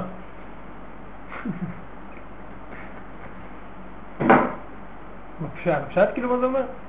כן. שאין לך עסק בדברים שהם נסתרים. זהו, שתעסוק, שהעסק יהיה בנסתרות. אה, דרך זה- אותו דבר, אם זה נסתר, אין לך עסק שם. אבל אם יש לך עסק, משמע שזה לא נסתר. עובדה, אתה שואל שאלות. אסור לנו לחקור ולדרוש לפי שהוא לגבינו מבחינת עין הנעלם. אני לא הייתי כותב אסור לנו לדרוש, אלא אנחנו לא יכולים לדרוש. כי דבר שנעלם אתה לא יכול לדרוש בכלל, אתה לא יודע על מה אתה מדבר. זה לא שאסור. כשאתה אומר אסור זה שאתה יכול, אבל אסור לך. אז כבר הגבלת אותו, נכון? אם אתה אומר לי, אל, אסור לדרוש על, ה, על, ה, על אינסוף, משמע. שכבר יש לך גישה, רק אסור. אבל כשאתה אומר, אתה לא יכול לדרוש על אינסוף, כי אין לך בכלל נגיעה שם, אז זה משהו אחר לגמרי. אז גם בפעולה האנושית מגלה הפעולה שהיה רצון לפעול אותה בפעולה, כן? אבל לא יותר מזה. מהפעולה לא נדע מדוע רצה כך ולא אחרת. כלומר, זה ככה מופיע. רק נדע שהיה רצון לפעול. ואכן עונה, עונה תורת הקבלה על השאלות בדבר. למה נוצרו הדברים? מה טיבם של הדברים שנוצרו ומה פעולתם? אך לא נקבל תשובה על השאלה מדוע. מדוע כך ולא אחרת. כן, אז זה, כן, היום, כן, כי אין לנו שייכות לדעת אלא מה שנעשה, מה עניינו. אתה רואה, זה הפוך ממה שהוא הוא, הוא אומר פה. הוא סותר פה את מה שכתוב ברמח"ן. למה סותר? בגלל ש... תראה מה הוא אומר פה. אכן עונה תורת הקבלה על השאלות בדבר למה נוצרו הדברים, מה טיבם של הדברים שנוצרו ומה פעולתם, אך לא נקבל תשובה על השאלה מדוע. מדוע כך, מדוע כך או- ולא אחרת. כן, אבל צריך לדעת מה. לא רק איך. כן או לא? אז למה סותר אבל? כי, כי למטה תראה מה הוא אומר, כי אין לנו שייכות לדעת אלא מה שנעשה, מה עניינו, אך איך נעשה זה אי אפשר לדעת. וזה הפוך ממה שאנחנו אומרים. כלומר, מה אנחנו מלמדים היום? איך להניח תפילין, נכון?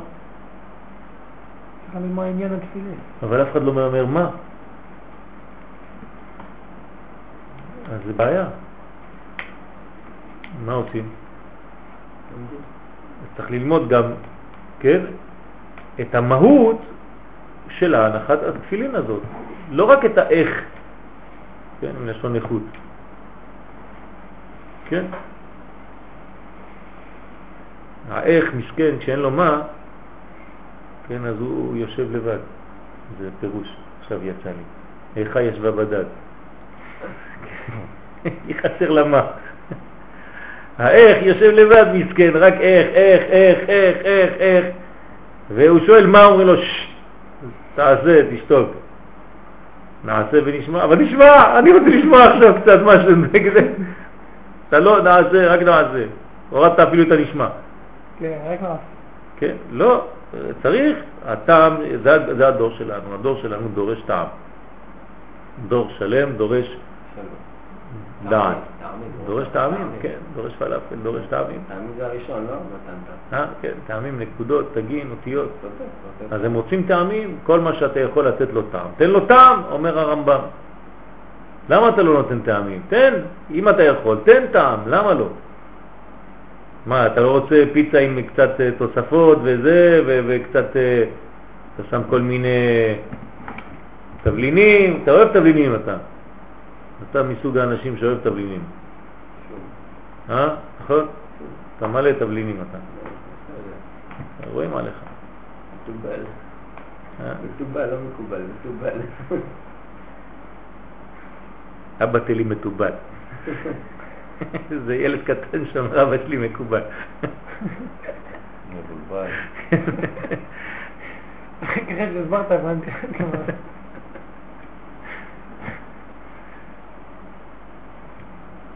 אך לא נקבל תשובה לשאלת מדוע, וכך ולא אחרת.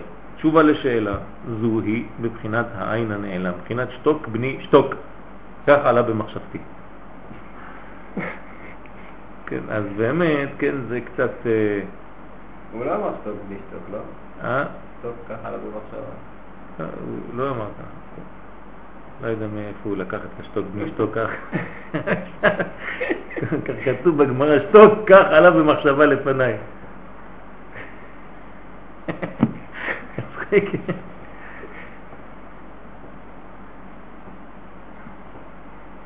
לכתוב לו.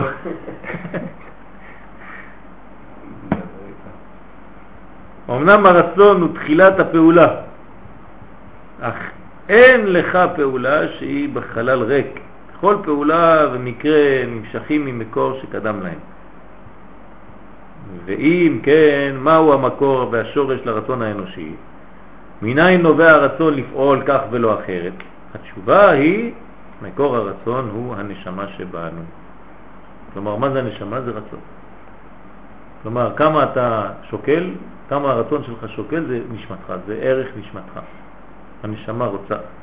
הנשמה היא הנציגות האלוהית הנמצאת בפנימיותו של כל אחד ואחד. והיא המקור והשורש לרצון. אז אני, אני שואל שאלה עכשיו, אני שואל אתכם שאלה. אפשר לרצות משהו? אי אפשר לא לרצות משהו. לא, אני שואל אחרת. אפשר לרצות? חייב לרצות. יש רצון אנושי? שנמשך ממקור אלוקי. אין, רצון אנושי. יש דבר כזה רצון אנושי. איפה? כל הרצון זה הנשמה אמרנו עכשיו. אבל זה אה, בתוך האנושות. מה זה בתוך האנושות? אבל זה רצון נשמתי, זה אלוהה. נשמה שנתת בי טהורה. שמתגלה אבל דרך הגוף. בסדר, נו, אז מה, אבל הרצון הוא בא מאיפה? מהגוף? האלוקות. מהאלוקות, אז מה זה? כשאני אומר אני רוצה, זה קיים בכלל? לא קיים. לא קיים. זה הנשמה. אין דבר כזה חטא גם. אה? לא, הפוך. זה העניין. זה כשאתה דבוק לרצון, אתה חייב להיות, כמו שאמרת אתה בהתחלה,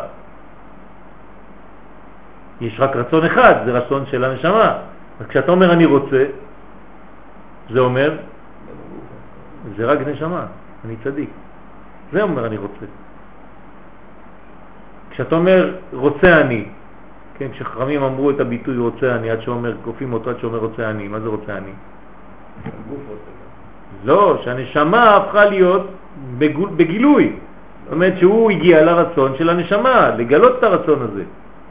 לא, אני רוצה אני רוצה אני? לא. בסדר, אתה, אתה משחק עכשיו על המילים, אבל העניין של הרצון.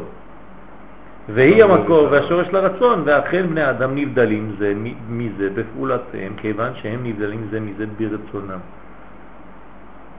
אז הוא אומר פה שיש רצון לבני אדם, אני טוען שאין רצון. אתה לא סותרים אחד את השני אבל. אה? אתה לא סותרים אחד לא. את השני. כי אני מתייחס לנשמה, נכון? כן? בשורש נשמותינו, האם נשמותינו הם אחד או כן. נבדלות? אחד. אחת. בוא תראה מה הוא אומר. וזאת. הועיל והם נבדלים בנשמותיהם. כל אחד עצמאי. בפני כן. זה נשמה כל אחד היא... אבל מהשורש שלה זה רק רצון אלוהי. נכון? זה נפגם בשורש גם. נכון. אז מי שונה בעצם? לא הנשמה שונה. רק החיצוניות שונה.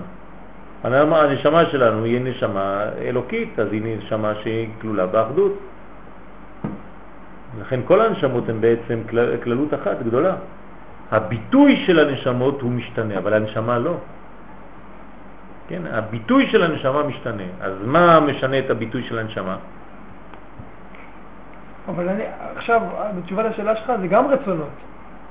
זה גם רצונות. מה? התאוות, זה גם רצונות אבל. זה רצון... ש- אנחנו קוראים לזה רצונות, אבל זה לא המילה האמיתית. מה זה? תאוות. אמרת לי, תאוות זה גם רצונות. זה לא רצונות אבל. זה תאווה.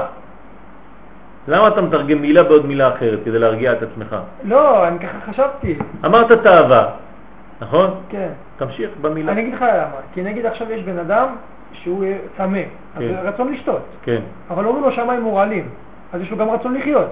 הרצון לחיות יותר חזק מהרצון לשתות. אתה מתרגם רצון עכשיו במילים פשוטות.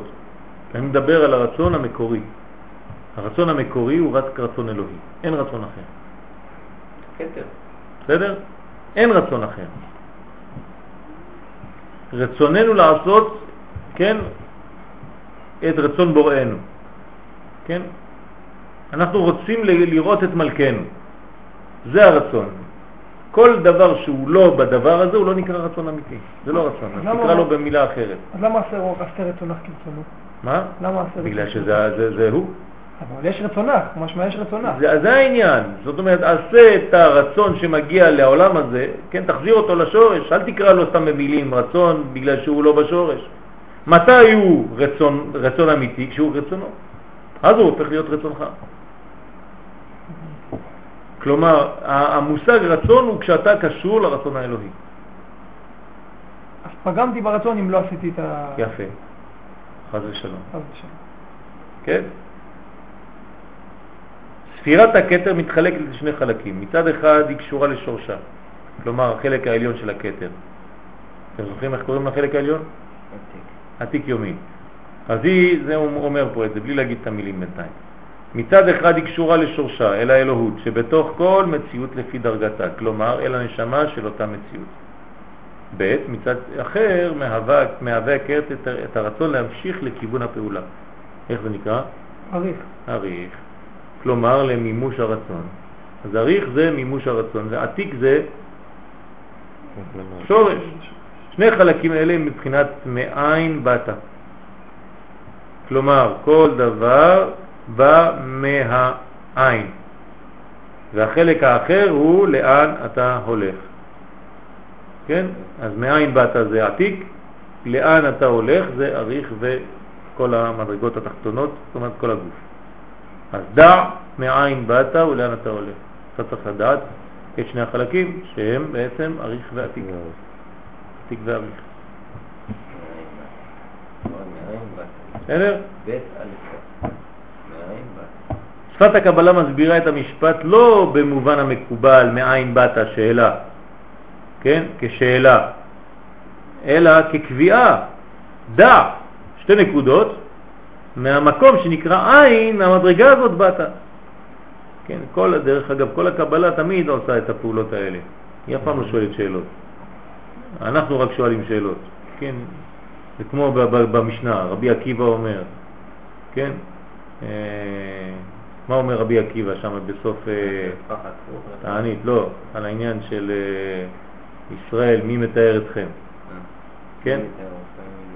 מפני מה אתם מתארים? ומי מתאר אתכם? זה- לא, זה לא שאלות בכלל. הוא קובע עכשיו כלל, אומר שתדעו לכם, לפני מי אתם מתארים? מי? מי זה בינה? אז לפני מי אתם מתארים ומי מתאר אתכם? זה לא שאלות בכלל, לא שואלים אתכם שום דבר, קוראים לכם. באתי להודיע, לא באתי לשאול כלום ולהגיד להגיד, להגיד לכם כלום, כן? אז אלא כקביעה, מאין באת? דע לך שאתה באת מהעין, כלומר ראשית הווייתך הוא מה? מהעין, שהוא הרצון האלוהי. זה הרצון, זהו, זה אתה שמה, הרצון האלוהי. הזוהר הקדוש מפרש פירוש דומה את הפסוק בתהילים, אשא עיניי אלה הרעים, מאין יבוא עזרי, אותו דבר. זה לא איזה שאלה, מאין יבוא עזרי, כן, מאין, איפה, איפה, כן, לא. לא כשאלה, אלא כקביעה. העזרה תבוא רק מהעין הנעלם, משם יבוא עזרי. ואז אחר כך כאילו הוא שואל- עונה לך, עזרי מעם השם, כן, כאילו שאלת שאלה, למה עכשיו עונים לך. אה? למה עזרים עם השם? אם העין יבוא עזר, למה עזרים עם השם? בוודאי, כי זה מאין יבוא עזרי, מה זה השם? אנחנו מדברים אל הוויה, הוויה זה שם העצם, זה לא תפארת לא, זה וכתר? שם העצם, והוא כן, מ- מתגלה בכל הקומות, שם העצם מתגלה בכל קומה, אה. לא רק בתפארת, כן? אז עזרי מעם השם עושה שמיים וארץ. כן, שמיים וארץ. עושה שמיים וארץ. אם היית אומר רק תפארת, אז איך הוא עושה את עצמו? אז שהוא שורש לכל השורשים. עילת כל העילות, העילות זה סיבת כל הסיבות, ודוד המלך עליו השלום פנה אל המדרגה הגבוהה ביותר כדי לשאוב עזרה. אז הוא אומר, מאין? יבוא עזרי, תביא, ישלח משהו. ואנחנו רוצים לקבל מהעין. ציפורים עכשיו, תראה, יהיה רצון מלפניך אדוני אלוהינו ואלוהי אבותינו, שתברך את ילדינו, בנינו, בנותינו, שיהיו עוסקים בתורה לשמה, תהיו שמחים בתורתך, ולא יעסקו בתורה מתוך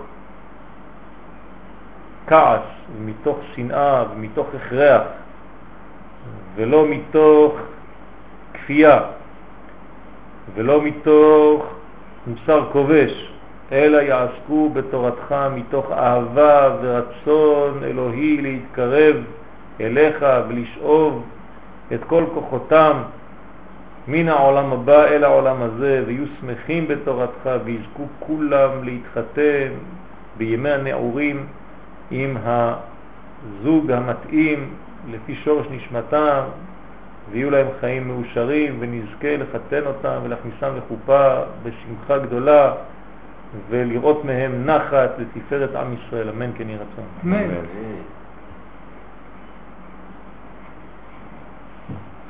ספירת החוכמה.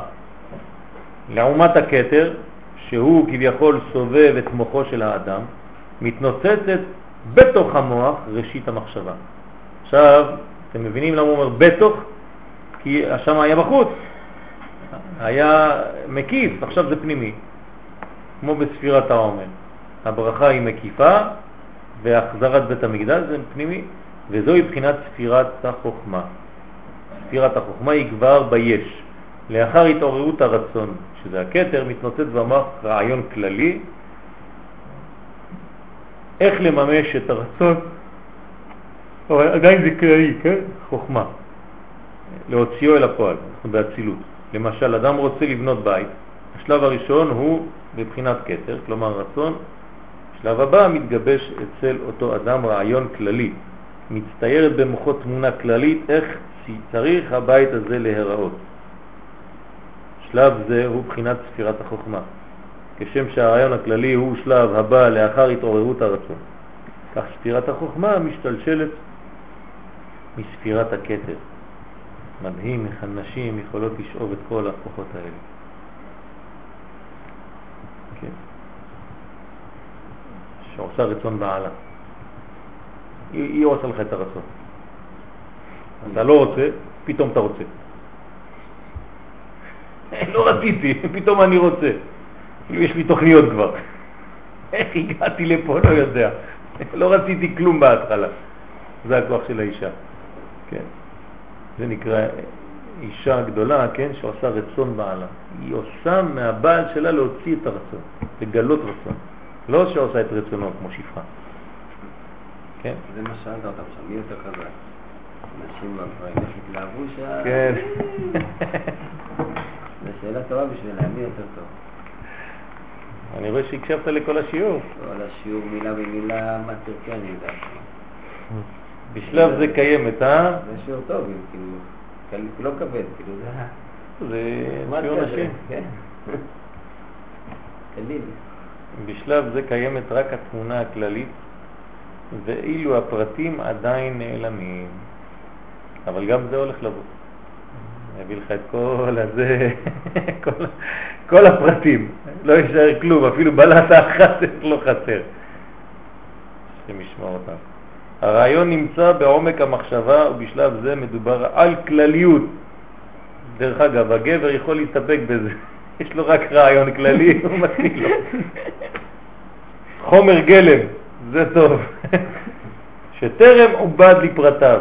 הפרטים התגלו בספירת הבינה, זו הופעתה. כן? בשלב הבא מתבונן האדם בשכלו ומנתח את הרעיון הכללי שהתנוצץ במוחו. בינה, חוכמת נשים בנתה ביתה. כן? שלא נמשיך את ההמשך של המשפט. אז לא נמשיך. היא מלשון התבוננות, והתבוננות זו מביאה לכך שהאדם מפרט לפרטים את מה שהיה עד כה כללי. הרעיון שצד בשלב הקודם, בחינת החוכמה, הוא עניין של הברקה. אז הגבר יש לו הרבה הברקות, אבל זה, אחרי זה זה עובר, כן? זה, זה מין, כן, כמו ברק, נעלם. כמה זמן יחזיק ברק, אהוד? לא הרבה זמן, הברקה, כן. ישלח כברק חיצו. התעדה. התעדה, לא רואים אותו, מה כן. קרה? עלה למטוס, לא חזר. השואפת להתפשט בלי מצרים, כן? אז ההברקה הזאת, כן? יש לה הברקה. כאן באה ספירת הבינה ומעכבת בידו, אומרת, רגע, רגע, רגע, עכשיו אתה רוצה משהו? עד הסוף. בוחנת ובודקת את הרעיון הזה, פורטת אותו לפרטים, לא משחררת, לא מרפה. זה בינה, היא נקבה, כן? ואם אכן מתקבל הרעיון, ממשיכה הבינה לבנותו, לפתחו ולהוציאו לאור. יש לה כוח לזה. כל זה נעשה לאחר שהבינה שמה גבולים ותחומים לרעיון הזה. היא יודעת לתחם. כן? זה לא נקרא תחמן. אבל זה מתחם שיודע לתת גבול לדברים, זה חשוב מאוד.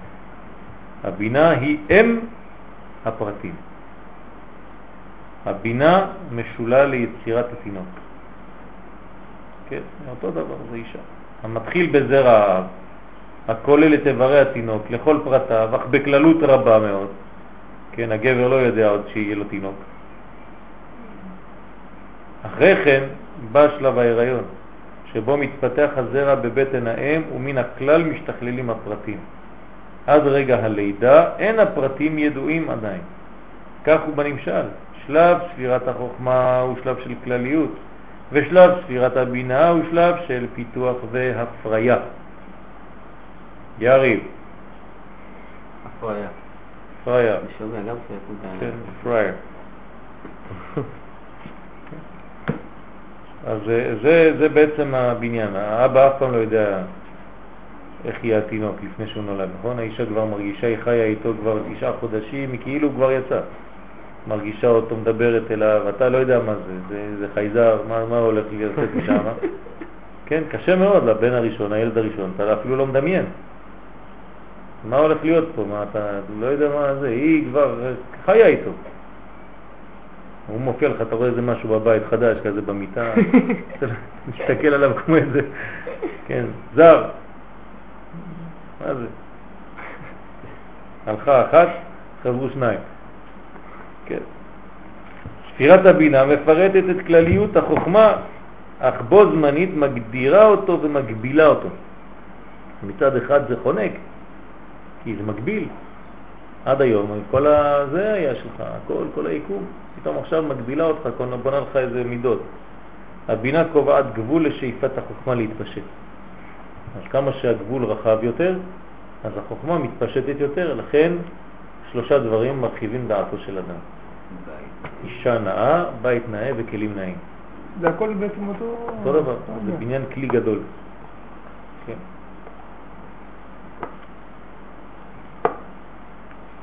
פעם היה איזה ילד קטן, אומר אני רוצה שלושה דברים בעולם, בלי לדעת הגמרא הזאת, ילד קטן בן חמש.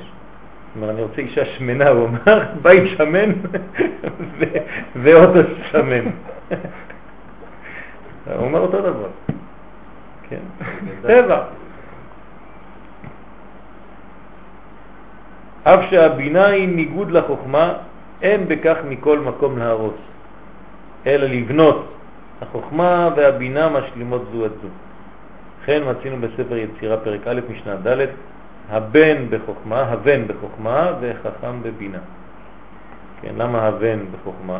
כי זה בינה, כן, זה, זה שילוב, כן? הצטלבות.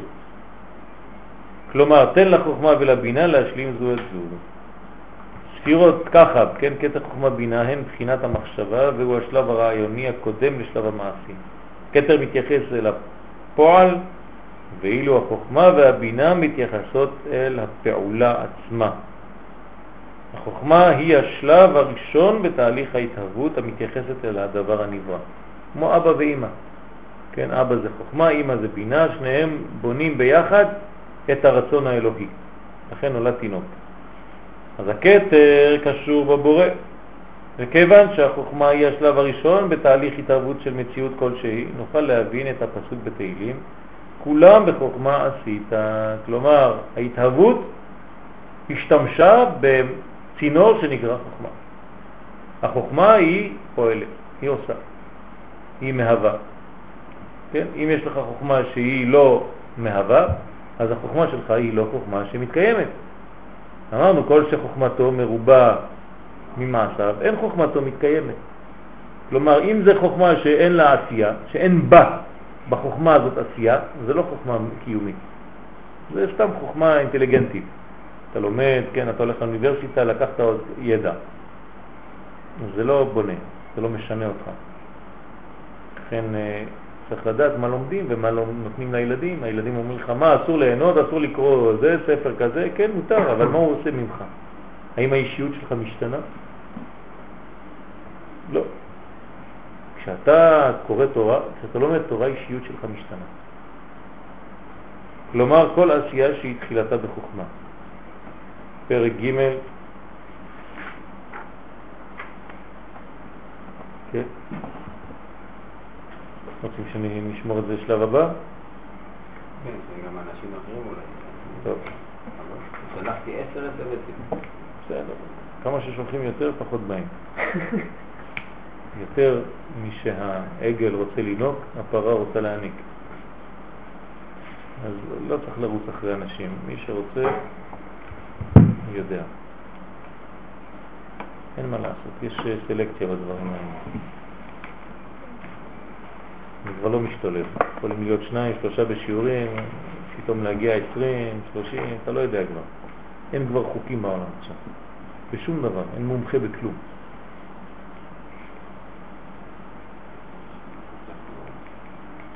Thank you. שבת במדבר. כן, במדבר זה זה. מתחילים זה. זה זה טוב. אז צריך אה, בניין, אה, כן, גם כן להבין שזה זה, אבל שגם כן אה, זה לא פשוט כי זה מדבר. אתה לא יודע לאן אתה הולך. אז כנראה שזה גם מתאים לתקופה שהצדיק מדבר. אז בתוך המדבר אנחנו צריכים למצוא את ארץ ישראל. להיזהר מאוד לא ללכת לאיבוד באיזה חטא של מרגלים, או, כן, במדבריות הזאת, במדבר המחשבה. מה? נכון, נכון, לכן צריך ללכת, לא ללכת לאיבוד בתוך המדבר הזה. המדבר הזה צריך ממש להיות בשבילנו מעבר שמחבר את יציאת מצרים לכניסה לארץ. ומי שחד ושלום הולך לאיבוד במדבר, אז הוא מתבלבל. אין לנו ניסיונות כאילו בזה בתקופה הזאת? יש אה, לא פשוט, יש לא פשוט. הוא אומר הרב שיש זמנים לא פשוטים וצריך הרבה אמונה לחזק את עם ישראל ולא לייאש אותם. בעזרת השם. הרב, תגיד, מותר לי לדבר עם גויים, אז המורה שלנו להראות להם כאילו שזה אמת? ככה אתה נוצרים גם. זהו, זה לא את השיעור של הנשים. גם תלביש לו את. הזה של ה... אוריאל, אתה ממשיך לעשות את המחקים או לא? כן.